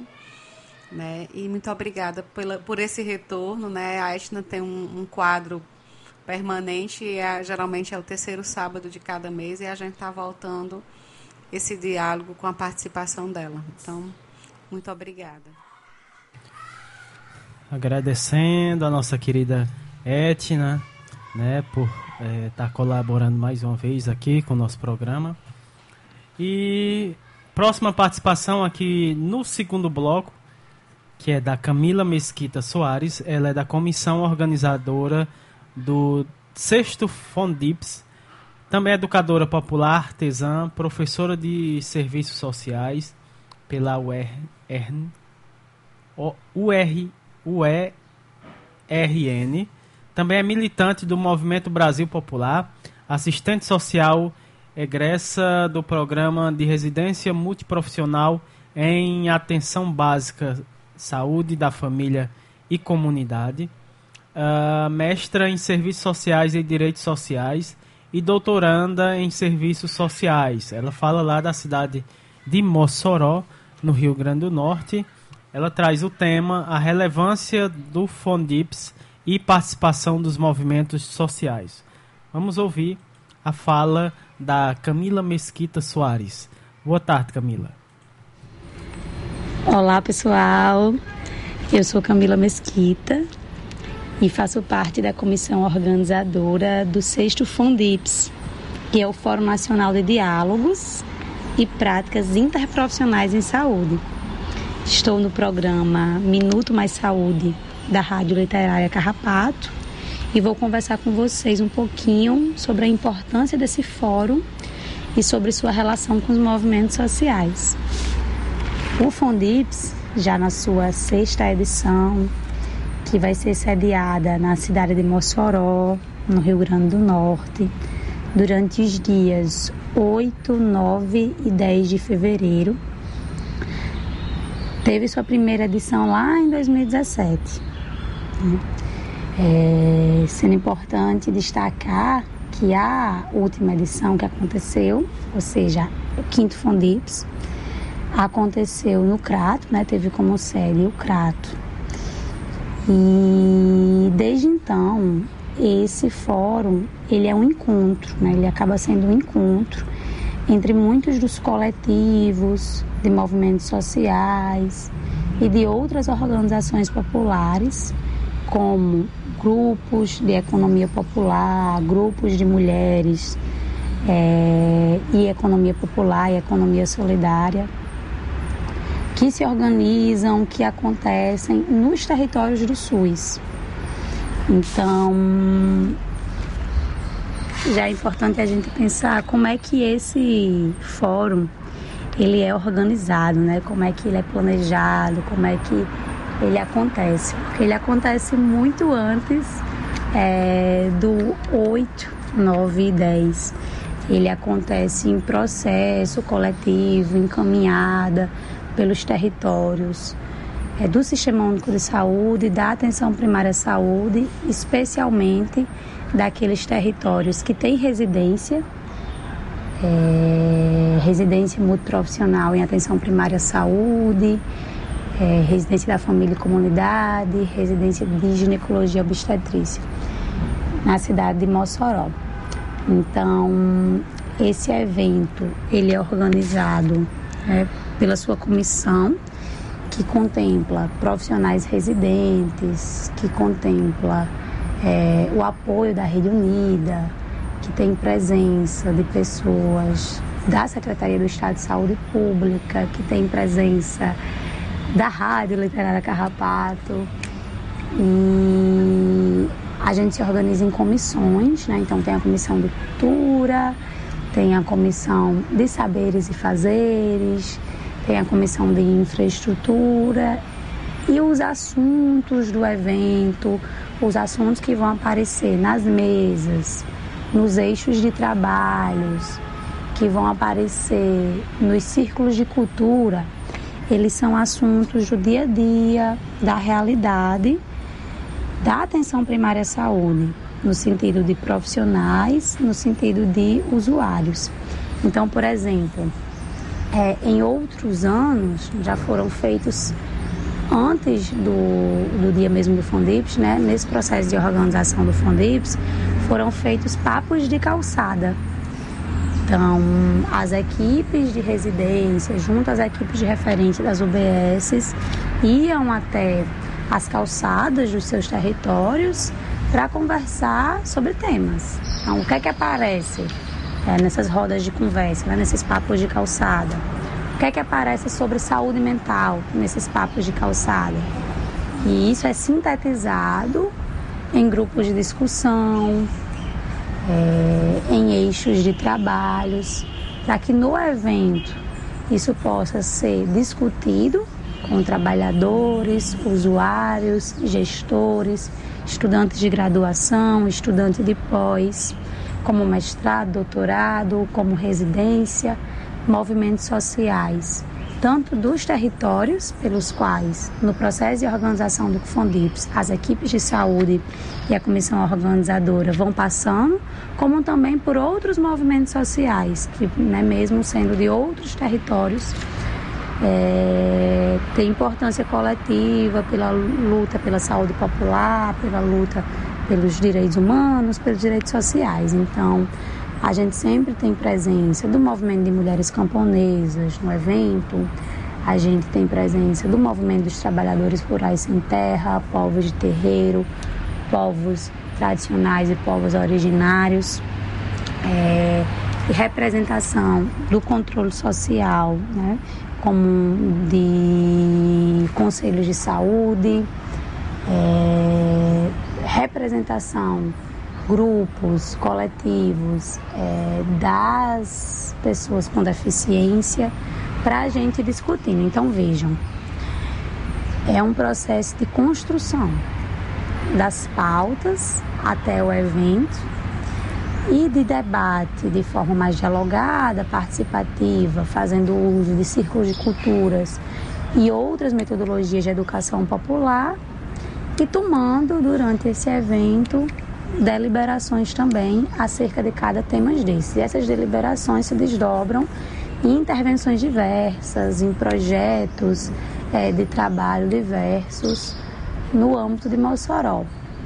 Então, a gente pode citar mesmo é, a própria construção do ambulatório LGBT, que dentro de todo um processo é, de articulação, de construção, de escuta de demandas, também se incluiu um grupo de discussão sobre saúde né, e direitos da população LGBTQIA.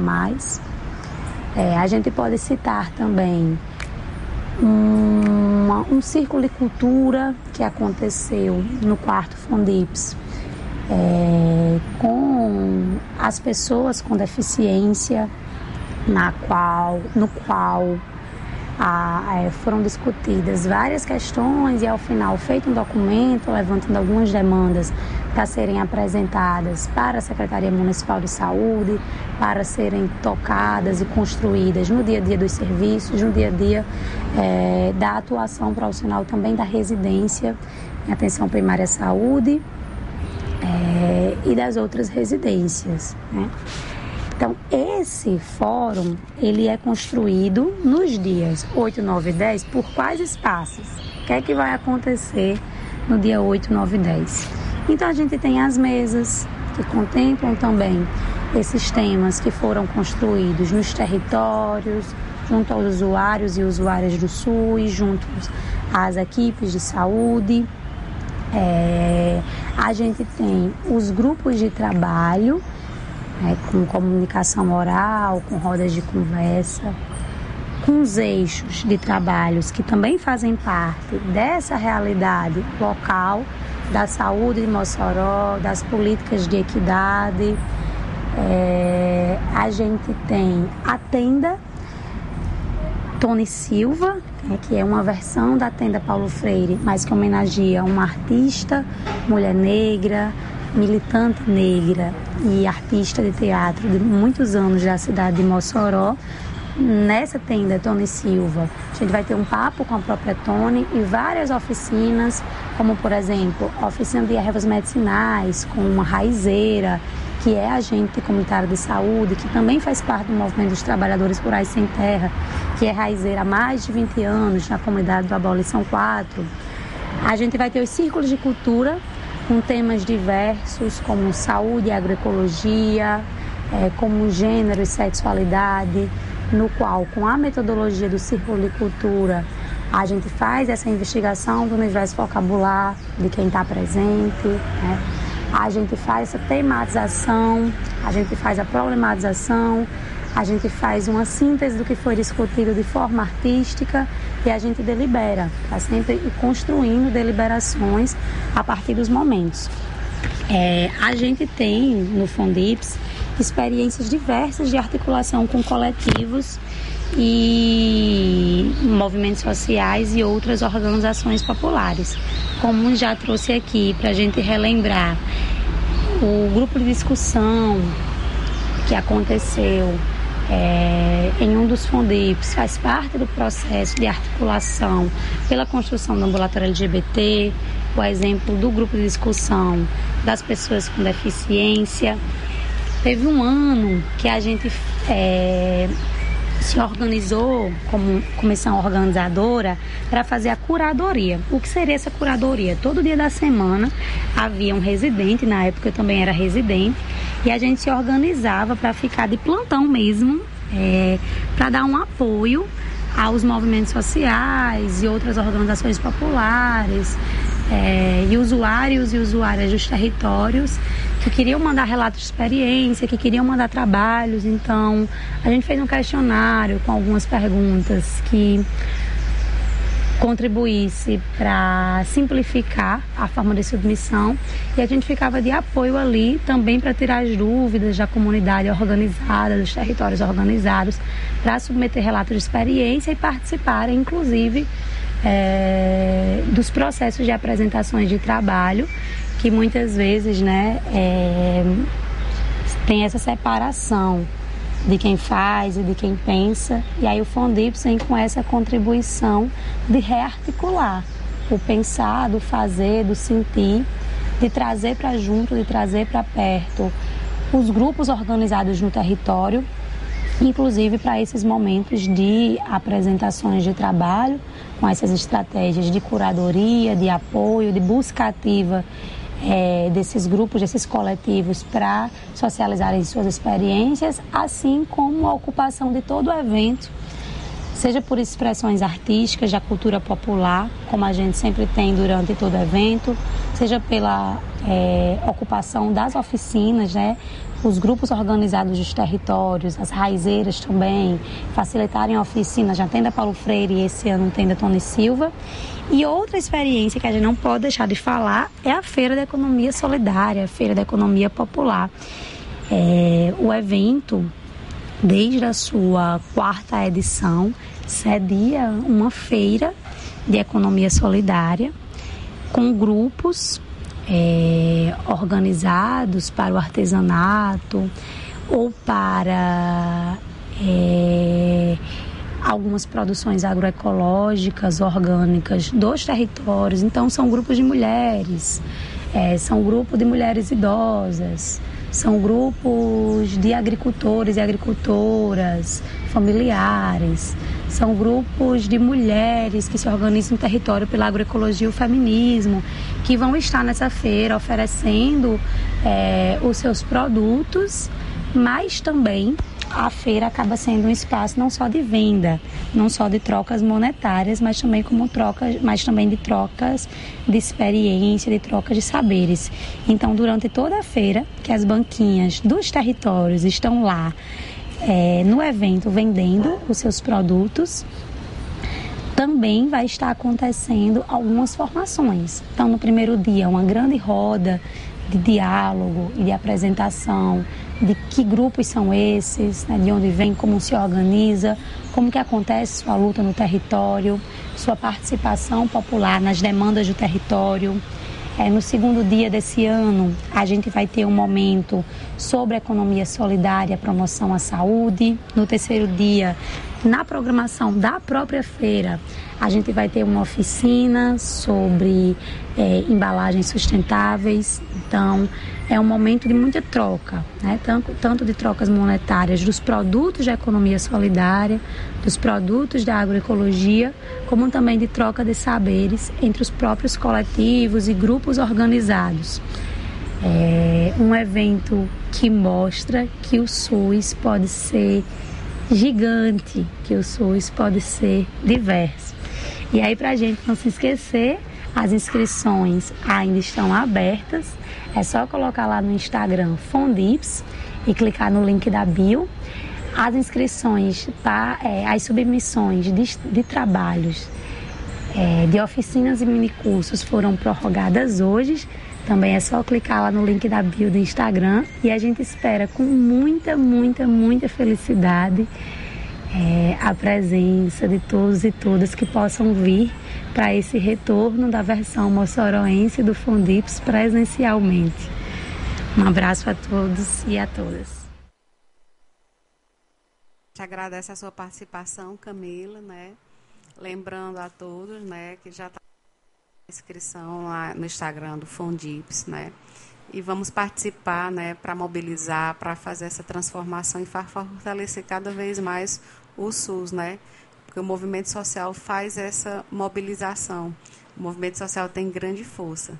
Então, muito obrigada por sua participação e sábado que vem teremos mais um momento Fondips aqui no programa Minuto Mais Saúde. Não é isso, Samuel? Exatamente, né? A gente ao longo é, do evento a gente vai estar sempre trazendo informações, né? E divulgando, claro, esse evento que é muito importante. Encerrando aqui, né? Estamos encerrando aqui o segundo bloco e com música. Essa música é da Juliana Linhares e o nome da música é Bombinha.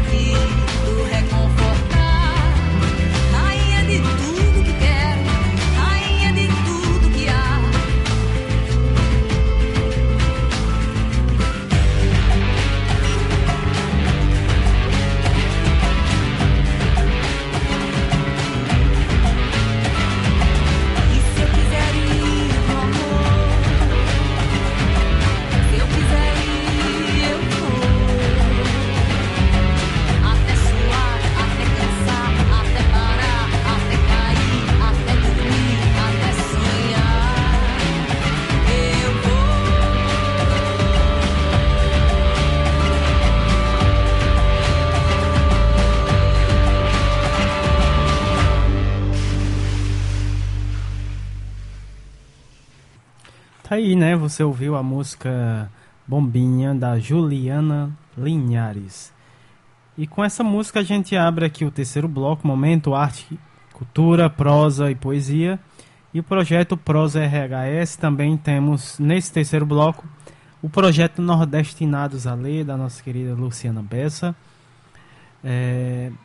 E abrindo esse terceiro bloco, a gente vai conhecer né, o projeto Comitê Popular de Saúde Informação. É, informação é o melhor remédio, né? Comitê Popular de Saúde, informação é o melhor remédio. É, da Solange Araújo, ela que vai falar sobre esse projeto. A Solange, que é a coordenadora do projeto de projetos e educadora no MDDF Santo André, também movimento de defesa dos direitos de moradores em núcleos habitacionais de Santo André, em São Paulo, antigamente chamado de Movimento de Defesa dos Direitos dos Favelados de Santo André. Né? A Solange é formada em, biolo em biologia, atua com educação socioambiental no MDDF há 12 anos e com projetos de apoio a catadores de materiais recicláveis há mais de 20 anos. Ela fala lá da cidade de Santo André, em São Paulo, e ela vai falar um pouco mais sobre esse lindo projeto, né? É, exatamente. Ele está e ela está no projeto de comunicação popular em saúde, né? E ela vai falar justamente sobre essa iniciativa, né, que é o Comitê Popular de Saúde, Informação é o melhor remédio. Então vamos ouvir a fala da Solange Araújo. Boa tarde, Solange. Olá, pessoal, tudo bem? É, meu nome é Solange, né? Como já foi dito, eu estou coordenadora do projeto Comitê Popular de Saúde, Informação é o Melhor Remédio, que está sendo realizado pelo MDDF Santo André, que é o Movimento de Defesa dos Direitos dos Moradores em Núcleos Habitacionais de Santo André, é, que já está aqui na cidade de Santo André, em São, né, no estado de São Paulo é, atuando é, a, desde os anos 70, né, que antes era conhecido como Movimento de Defesa dos Favelados e depois é, modificou o nome para poder a, abranger aí os outros tipos de núcleos habitacionais também, para na luta pela moradia. E é, o MDDF também desenvolve atividades, projetos que levem bem-estar para as comunidades. É, aqui na cidade de Santo André, né? Não, não sei se todo mundo, né? Se o pessoal conhece, mas a gente está aqui na região do Grande ABC do estado de São Paulo, né? Uma região que tem muito é, tem muitos núcleos conjuntos, né? Bem adensados e e o MDDF atua defendendo os direitos coletivos, prestando serviços gratuitos na cidade e a cidade possui mais de 150 núcleos habitacionais, né, segundo a última pesquisa. Então, e a gente foi contemplado aqui também, né, assim como o pessoal aqui da rádio, com um projeto que tem apoio da OPAS, né, na Organização Pan-Americana de Saúde da Fiocruz, é, pelo, por meio da unidade lá de Brasília, Canal Saúde, e tem financiamento do governo do Canadá. Então, o nosso projeto é o Comitê Popular de Saúde, Informação é o Melhor Remédio, como eu já disse, e é uma ação dirigida aos moradores das favelas e conjuntos habitacionais populares da cidade aqui. E envolve diretamente, vai, vai envolver, na verdade, que a gente ainda está numa parte mais virtual do que presencial, 70 representantes, né, indiretamente aí da, e uma população de 102 mil pessoas é, em 63 comunidades, né? Das 150 comunidades aqui, né? Núcleos habitacionais, a gente vai trabalhar, tem trabalhado, né? Com 63. E é, essas comunidades vão passar a contar com informação direta e rápida, né? A gente tem uma, um trabalho já feito, sendo feito de forma virtual desde o começo da pandemia. Ele tomou um, um corpo mais, mais consistente, né? Com o comitê aí de comunidades que a gente chama, né? Esse projeto que a gente né, foi contemplado aí no, no edital é, tem o objetivo de fortalecer a rede de comunicação entre as comunidades de favela de Santo André, possibilitando aos moradores acesso à correta informação de campanhas de promoção à saúde e enfrentamento da desinformação e fake news, né? E assim, é, dentro das ações do projeto, que começou agora em dezembro, né? São quatro meses aí de, de desenvolvimento de atividades e vai até aí março, talvez comecinho de abril, né, desse ano de 2023.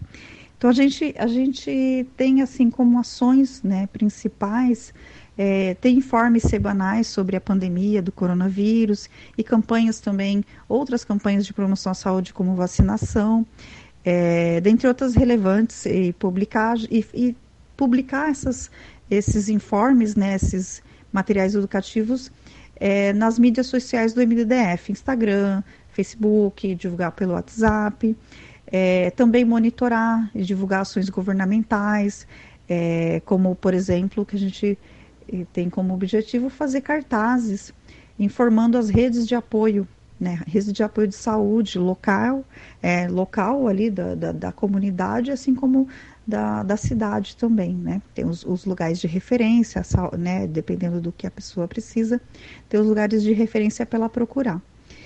E também a gente realizar quinzenalmente live com participação de lideranças da comunidade da cidade, além de pessoas da, da, profissionais da saúde, né? A gente já teve uma primeira live com o Dr. Malek, foi bem bacana o bate-papo, né? Se alguém quiser acessar as redes do MDDF, tá lá salvo no YouTube, um bate-papo com o Dr. Malek sobre a questão da pandemia do coronavírus e a vacinação, né? Como que tá a vacinação. E também mensalmente a gente tem um boletim virtual que é bem bacana, que quem está à frente é o Lucas e Lucas Souza, né, um jovem de uma das comunidades também aqui do de Santo André. E tem para disseminar informação correta, campanhas, né, é, ações que, tá, que, que, estão acontecendo aí pela cidade ou pelo mundo, né? Para as comunidades e para outras pessoas também fora de Santo André. A mídia, né, a mídia a, a, não tem esse limite de município, né?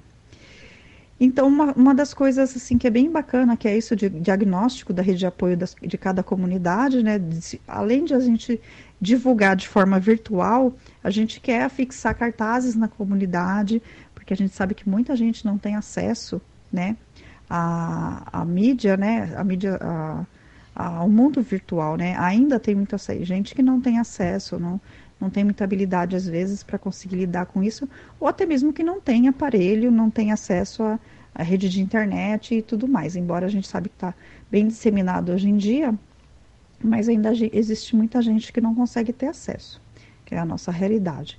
E também a gente é, espalhar cartazes, além dos cartazes, faixas, né, faixas informativas, é, fazer é, informações via carro de som, que a gente sabe que é uma coisa que funciona bem em vários lugares, então informes com carro de som. E, e também no final a gente vai ter uma síntese né, desse monitoramento para poder fazer uma avaliação, para inclusive para servir isso como um documento para o poder público. Né? A gente está sempre é, tentando, sempre que possível, né, a gente te, tem que dialogar com o poder público para além do, do, que a gente, do, das redes que a gente já consegue, né?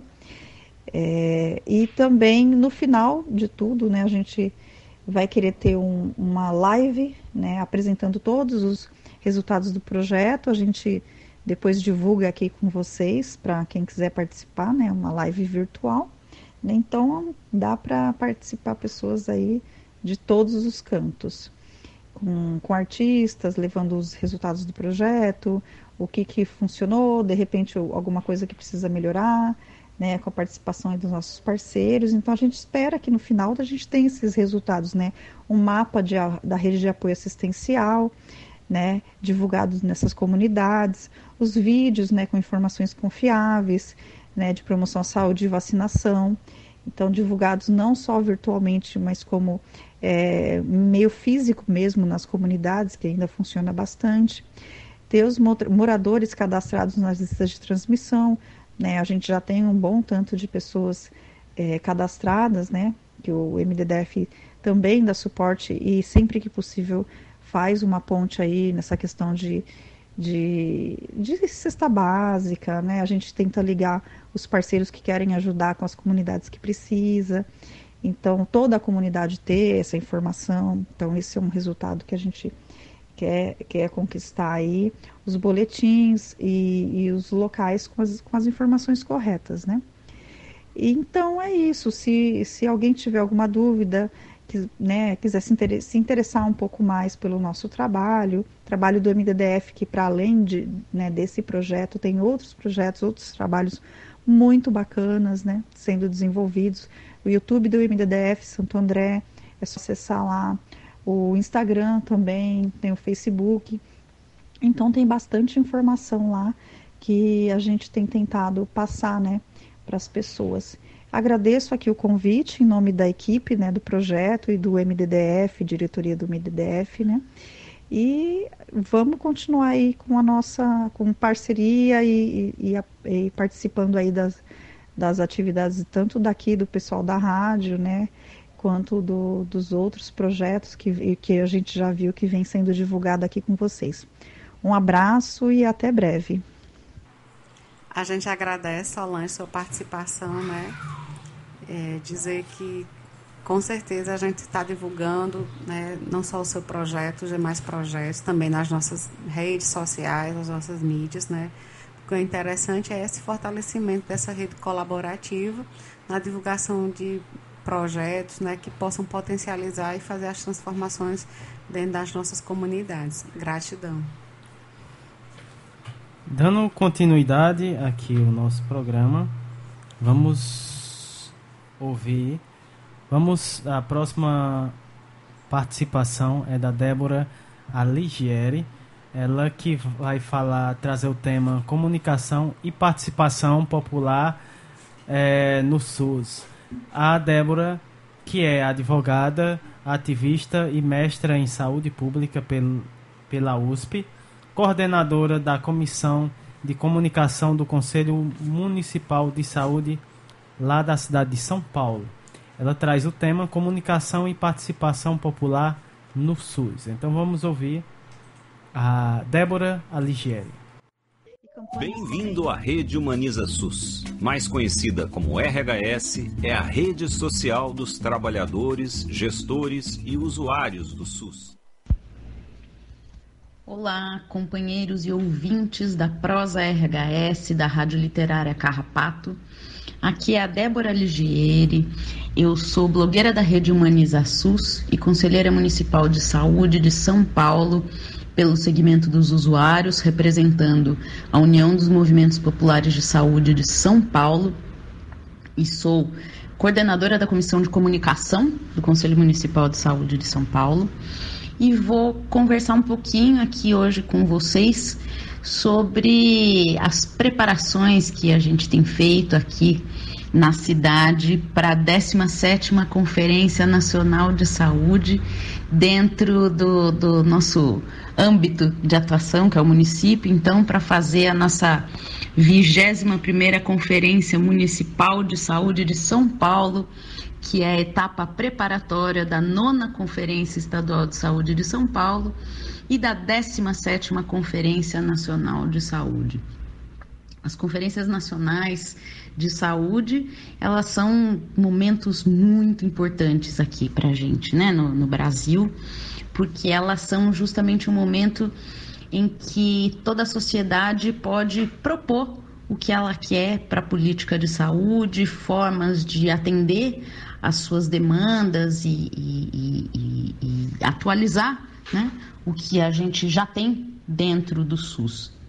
As conferências de saúde, elas acontecem desde 1941, mas só a partir de 1986, na conhecida oitava Conferência Nacional de Saúde, é que a população pôde participar desse encontro. Né? E foi justamente na oitava Conferência Nacional de Saúde é que foram discutidas as bases do, do SUS, do nosso Sistema Único de Saúde, e que constitui, inclusive, a, a, o capítulo sobre saúde da Constituição Federal.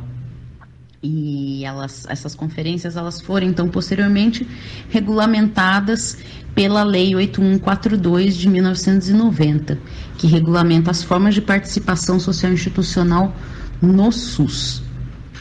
É, então, é, a gente fica sempre muito animado e muito mobilizado uh, quando ocorrem esses eventos, porque é justamente essa a oportunidade da gente interferir, uma das oportunidades, né? Mas é justamente uma oportunidade para a gente deixar fazer essa discussão coletiva no, com o Brasil todo sobre os destinos da nossa saúde.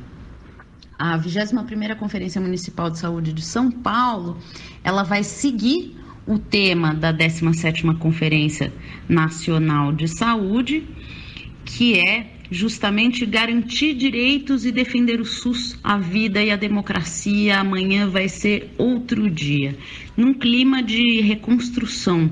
Né? A gente passou por tantos problemas, desde o, o golpe de 2016, a gente viu uma destruição tão grande em vários setores, especialmente nas políticas sociais no Brasil. Então, essa conferência ela traz um pouco desse clima de, de, de, de, de tentar promover essa, essa é, é, é essa reconstrução mesmo, né, do que das políticas sociais no Brasil. E também seguindo a Conferência Nacional de Saúde, a Conferência Municipal vai se subdividir em quatro eixos. Um eixo é o Brasil que temos, o Brasil que queremos. O eixo 2 é o papel do controle social e dos movimentos sociais para salvar vidas. E o eixo 3, garantir direitos e defender o SUS, a vida e a democracia. E o eixo 4, amanhã vai ser outro dia para todos, todas e todes. Então, é, tanto a Conferência Municipal de Saúde quanto a Conferência Nacional, a estadual, enfim, elas têm por, por, por objetivo debater esses temas trazidos nas conferências, reafirmar, impulsionar e efetivar os princípios e diretrizes do SUS, pautar e fortalecer a necessidade de maior financiamento, de financiamento adequado e suficiente para o SUS, mobilizar e estabelecer diálogos diretos com a sociedade brasileira acerca da saúde como um direito constitucional e também sobre a defesa do SUS, garantir a relevância da participação popular e do controle social do SUS, avaliar a situação de saúde e elaborar diretrizes que atendem às necessidades de saúde da população que devem incorporadas nos instrumentos de gestão de cada instância é, federativa, cada instância de governo, é, e também construir uma mobilização permanente das forças da sociedade é, em defesa do SUS. É, aqui em São Paulo, a gente, antes da Conferência Municipal de Saúde, a gente está falando de um município com mais de 12 milhões de pessoas, né? Então, antes das conferências, da Conferência Municipal de Saúde acontecer, a gente tem é, em cada região, são seis regiões aqui em São Paulo, é, seis coordenadorias regionais de saúde, norte, sul, leste, oeste, centro e sudeste e cada uma delas é, administra alguns, algumas, algumas outras sub-regiões que, que é, estão dentro das supervisões técnicas de saúde. Então, São Paulo são 27 supervisões técnicas de saúde. E em cada uma dessas supervisões técnicas de saúde vai acontecer até o dia 15 de março as pré-conferências. Né? É, nessas pré-conferências, então, os participantes, representantes do segmento dos usuários, trabalhadores, gestores e prestadores de serviço vão levar as suas propostas de diretrizes que, se aprovadas, então, vão ser é, encaminhadas para a 21ª Conferência Municipal de Saúde, que acontece entre os dias 28 a 30 de abril desse ano de 2023. É, e nessas ocasiões também, nessas pré-conferências também, vão ser eleitos delegados que vão participar da 21ª Conferência Municipal de Saúde de São Paulo. Também estão acontecendo as conferências livres, que são encontros de segmentos específicos, como uh, movimentos de patologias, é, de, de, população idosa. A gente teve aqui também alguns conselhos profissionais estão fazendo as suas conferências livres, que podem elaborar propostas também. A única diferença é que eles não elegem delegados. Né? E como é que a gente está fazendo para chamar, então, para as pessoas saberem, participarem desses eventos, desses encontros? É, dentro da. A gente tem uma Conselho Municipal de Saúde, tem uma comissão organizadora da 21 Conferência Municipal de Saúde, e essa comissão organizadora ela se subdivide é, em quatro é, subcomissões: comissão de credenciamento, homologação, comissão de relatoria, comissão é, de comunicação e comissão de infraestrutura. A comissão de comunicação é, do Conselho Municipal de Saúde está articulada junto com a subcomissão de comunicação da 21ª Conferência Municipal de Saúde é, e a gente está preparando, então, algumas formas de incentivar, é, de tanto disseminar informações sobre pré-conferências, a 21ª Conferência Municipal de Saúde, como para convidar as pessoas a participarem, né? Então, a gente, num primeiro momento, a gente é, fez uma live com apoio da Escola Municipal de Saúde, que é uma, um, um órgão aqui da Secretaria Municipal de Saúde, que tem uma importância muito grande na educação permanente para o controle social, junto com o Conselho Municipal de Saúde. Então, nós fizemos uma live explicando os processos da, da, da conferência, como é que podia participar, passando os contatos, é, caso a pessoa tivesse alguma dúvida com quem que ela poderia falar. Nós fizemos também, estamos divulgando é, sempre a agenda das pré-conferências, então cada vez que tem uma atualização a gente divulga a agenda nova. Fizemos também vídeos com representantes dos usuários, trabalhadores e gestão de cada uma das seis regiões, né, para a pessoa se sentir parte desse processo também, convidando as pessoas a participarem das pré-conferências. Esses vídeos estão sendo de, compartilhados no WhatsApp, estão sendo compartilhados nas redes sociais das coordenadorias secretarias regionais de saúde no YouTube da própria Escola Municipal de Saúde do Conselho Municipal de Saúde. É, e ao mesmo tempo também, junto com a assessoria de comunicação da Secretaria Municipal de Saúde, é, preparando tanto os cards, né, aquele, aquelas artes que a gente divulga no WhatsApp e, e na internet, na, na, no cyberespaços, para as pessoas saberem ah, sobre as pré-conferências e ao mesmo tempo também cartazes para colocar nas unidades básicas de saúde para quem não usa a internet saber também o que está acontecendo e participar desses eventos. E ao mesmo tempo a gente também está fazendo, está preparando aí um hot site para as pessoas compartilharem suas experiências nas, nas, nas pré-conferências e na conferência e divulgarem e debaterem, enfim, como um, um espaço de memória mesmo sobre esse evento. É, e é, é, é, esse é um espaço inspirado, inclusive, na própria rede SUS e também no site da Conferência Nacional Livre e Democrática, que promoveu também esse tipo de discussão. Então, eu finalizo aqui é, agradecendo esse espaço para contar um pouquinho do que a gente está fazendo aqui em São Paulo e convidar todos vocês a participar. Participa na sua região das conferências municipais e, e também é, tente participar da conferência estadual, nacional, porque esse é um grande momento da gente discutir de forma muito coletiva o que a gente quer para o Brasil, para esse novo Brasil que vem vindo, é, e defender o SUS como um sistema público uh, de saúde, como um sistema que garante a saúde como direito a todo cidadão brasileiro.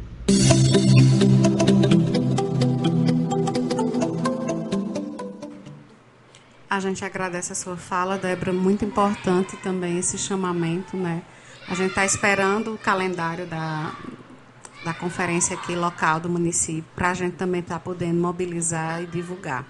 Mas é, é esse exercício mesmo que a comunidade precisa também participar, né, atuando, é, sabendo o que é o papel do Conselho Municipal de Saúde, né, o que é esse controle social, para que a gente possa né, cada vez mais fortalecer o SUS. Então, muito boa a sua fala e gratidão pela sua participação aqui na nossa programação. Pois é, né? É, com a fala da Débora, a gente encerra o nosso programa de hoje né? E desde já agradecendo a audiência, pessoal que nos acompanha, né? Que esteve nos acompanhando hoje, né? Carrapateando com a gente hoje, É, já dando um grande abraço para o pessoal aqui da comunidade, pessoal da comunidade do Mutirão e também do Alto da Penha, né, que nos acompanha pela Rádio Cafundó.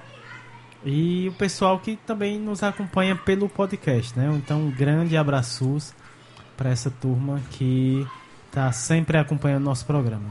Vamos de abraços, Érica? Vamos sim, né? E a gente agradece todos os colaboradores de hoje, né, pela participação, pela contribuição. E a gente sabe que se não existisse essa rede colaborativa, isso não, não nos mobilizava, né, no sentido da gente poder fazer essas escutas, né, trazer a, a voz, né, da comunidade, das pessoas na rádio comunitária aqui do Carrapato, né, para que a gente possa entrelaçar e misturar esses sotaques, né, porque a gente escuta gente de, de várias partes desse Brasil. E a gente fica muito feliz quando a gente tem mais um encontro, mais um programa, né? Que a gente sempre diz que é mais do que um programa, é um encontro, né? De partilhas, né? De restabelecimento dessas redes colaborativas e, acima de tudo, afetiva. Mas vamos de alô SUS, né? Abraços. É, para a Patrícia Silva, da Rede Humaniza SUS, né? Para a Lorraine Solano, para a Graça Portela, da Fiocruz do Rio de Janeiro, para a nossa grande parceira, a Rádio Paulo Freire, da Universidade Federal do Pernambuco, o professor Sérgio Aragá, o professor Ricardo Cecim, é, o doutor Olivandro, né, e toda a sua equipe lá do Mutirão 1, é, na pessoa dos agentes comunitários de saúde, né, a Edinalda, a Sandra, a Gisela Cícero, a Simone o Mimildo, a enfermeira Daiane, a técnica Dona do Carmo, ou Diva do Carmo, a dentista Nara, a TSB One, a Dona Gorete e a, a recepção Samile, né? E também aos nossos grandes outros parceiros, né, a ANEPS, o Movimento SUS nas Ruas, a Rádio Cafundó, né, que refaz a transmissão do programa Minuto Mais Saúde lá na rádio, a partir das três horas da tarde, das segundas-feiras. E todos os nossos ouvintes, a nossa comunidade. E lembrando que em breve, né, Samuel, a feira vai voltar, né? Que a gente já. Samuel já está recebendo aqui os recadinhos pelo WhatsApp, né? Perguntando sobre a feira, né? Essa semana tem reunião, né, Samuel? É, exatamente, né? O pessoal já está cobrando aqui o retorno da feira, né? Só para dizer aí o pessoal que essa semana já vai, já vai ter reunião para de planejamento, né, para esse ano 2023. E também convidar também as pessoas para conhecer um pouco do trabalho aqui da comunidade no Instagram, né? Comunidade Cultural do Carrapato e a Rádio, e a, e a Rádio Literária Carrapato está tá no Instagram. Dizer também, fazer um convite né, às pessoas que moram aqui pertinho, que toda quarta-feira é o ensaio, não é isso, Samuel? É, toda nas quartas-feiras, nas noites de quarta, né? É o ensaio, acontece o ensaio do Maracatu a partir das 19 horas, aqui no Espaço Cultural, né? Aqui no Carrapato Cultural. E agradecer a todos, né? E seguimos e próximo sábado tem mais programa Minuto Mais Saúde para todos vocês. Ah, tem um, tem um abraço especial, né, para minha filha, Sara, um abraço e um beijo, né? Abraço, tá, Sara. Tá Sara que faz aqui. parte também aqui do nosso programa, né, Sara? É, fez a, uma, uma das vinhetas, né? E dizer assim, gratidão a todos, né, pela audiência. E o pessoal que colaborou com a gente hoje, no nosso programa de hoje, em especial a Ivana Cristina Holanda Cunha Barreto, também a Clodes Maria Tra Tavares, a Etna Thaís, que esteve conosco hoje, a Camila Mesquita Soares, a Solange Araújo e a Débora Aligieri, né? Essa turma que colaboraram com o programa de hoje, né? É, participando aqui do nosso programa. Então a gente agradece por demais né? E próximo programa estaremos. Próximo sábado, né? Estaremos de volta aqui com mais um programa Minuto Mais Saúde. Um grande abraço para todos e até o próximo sábado.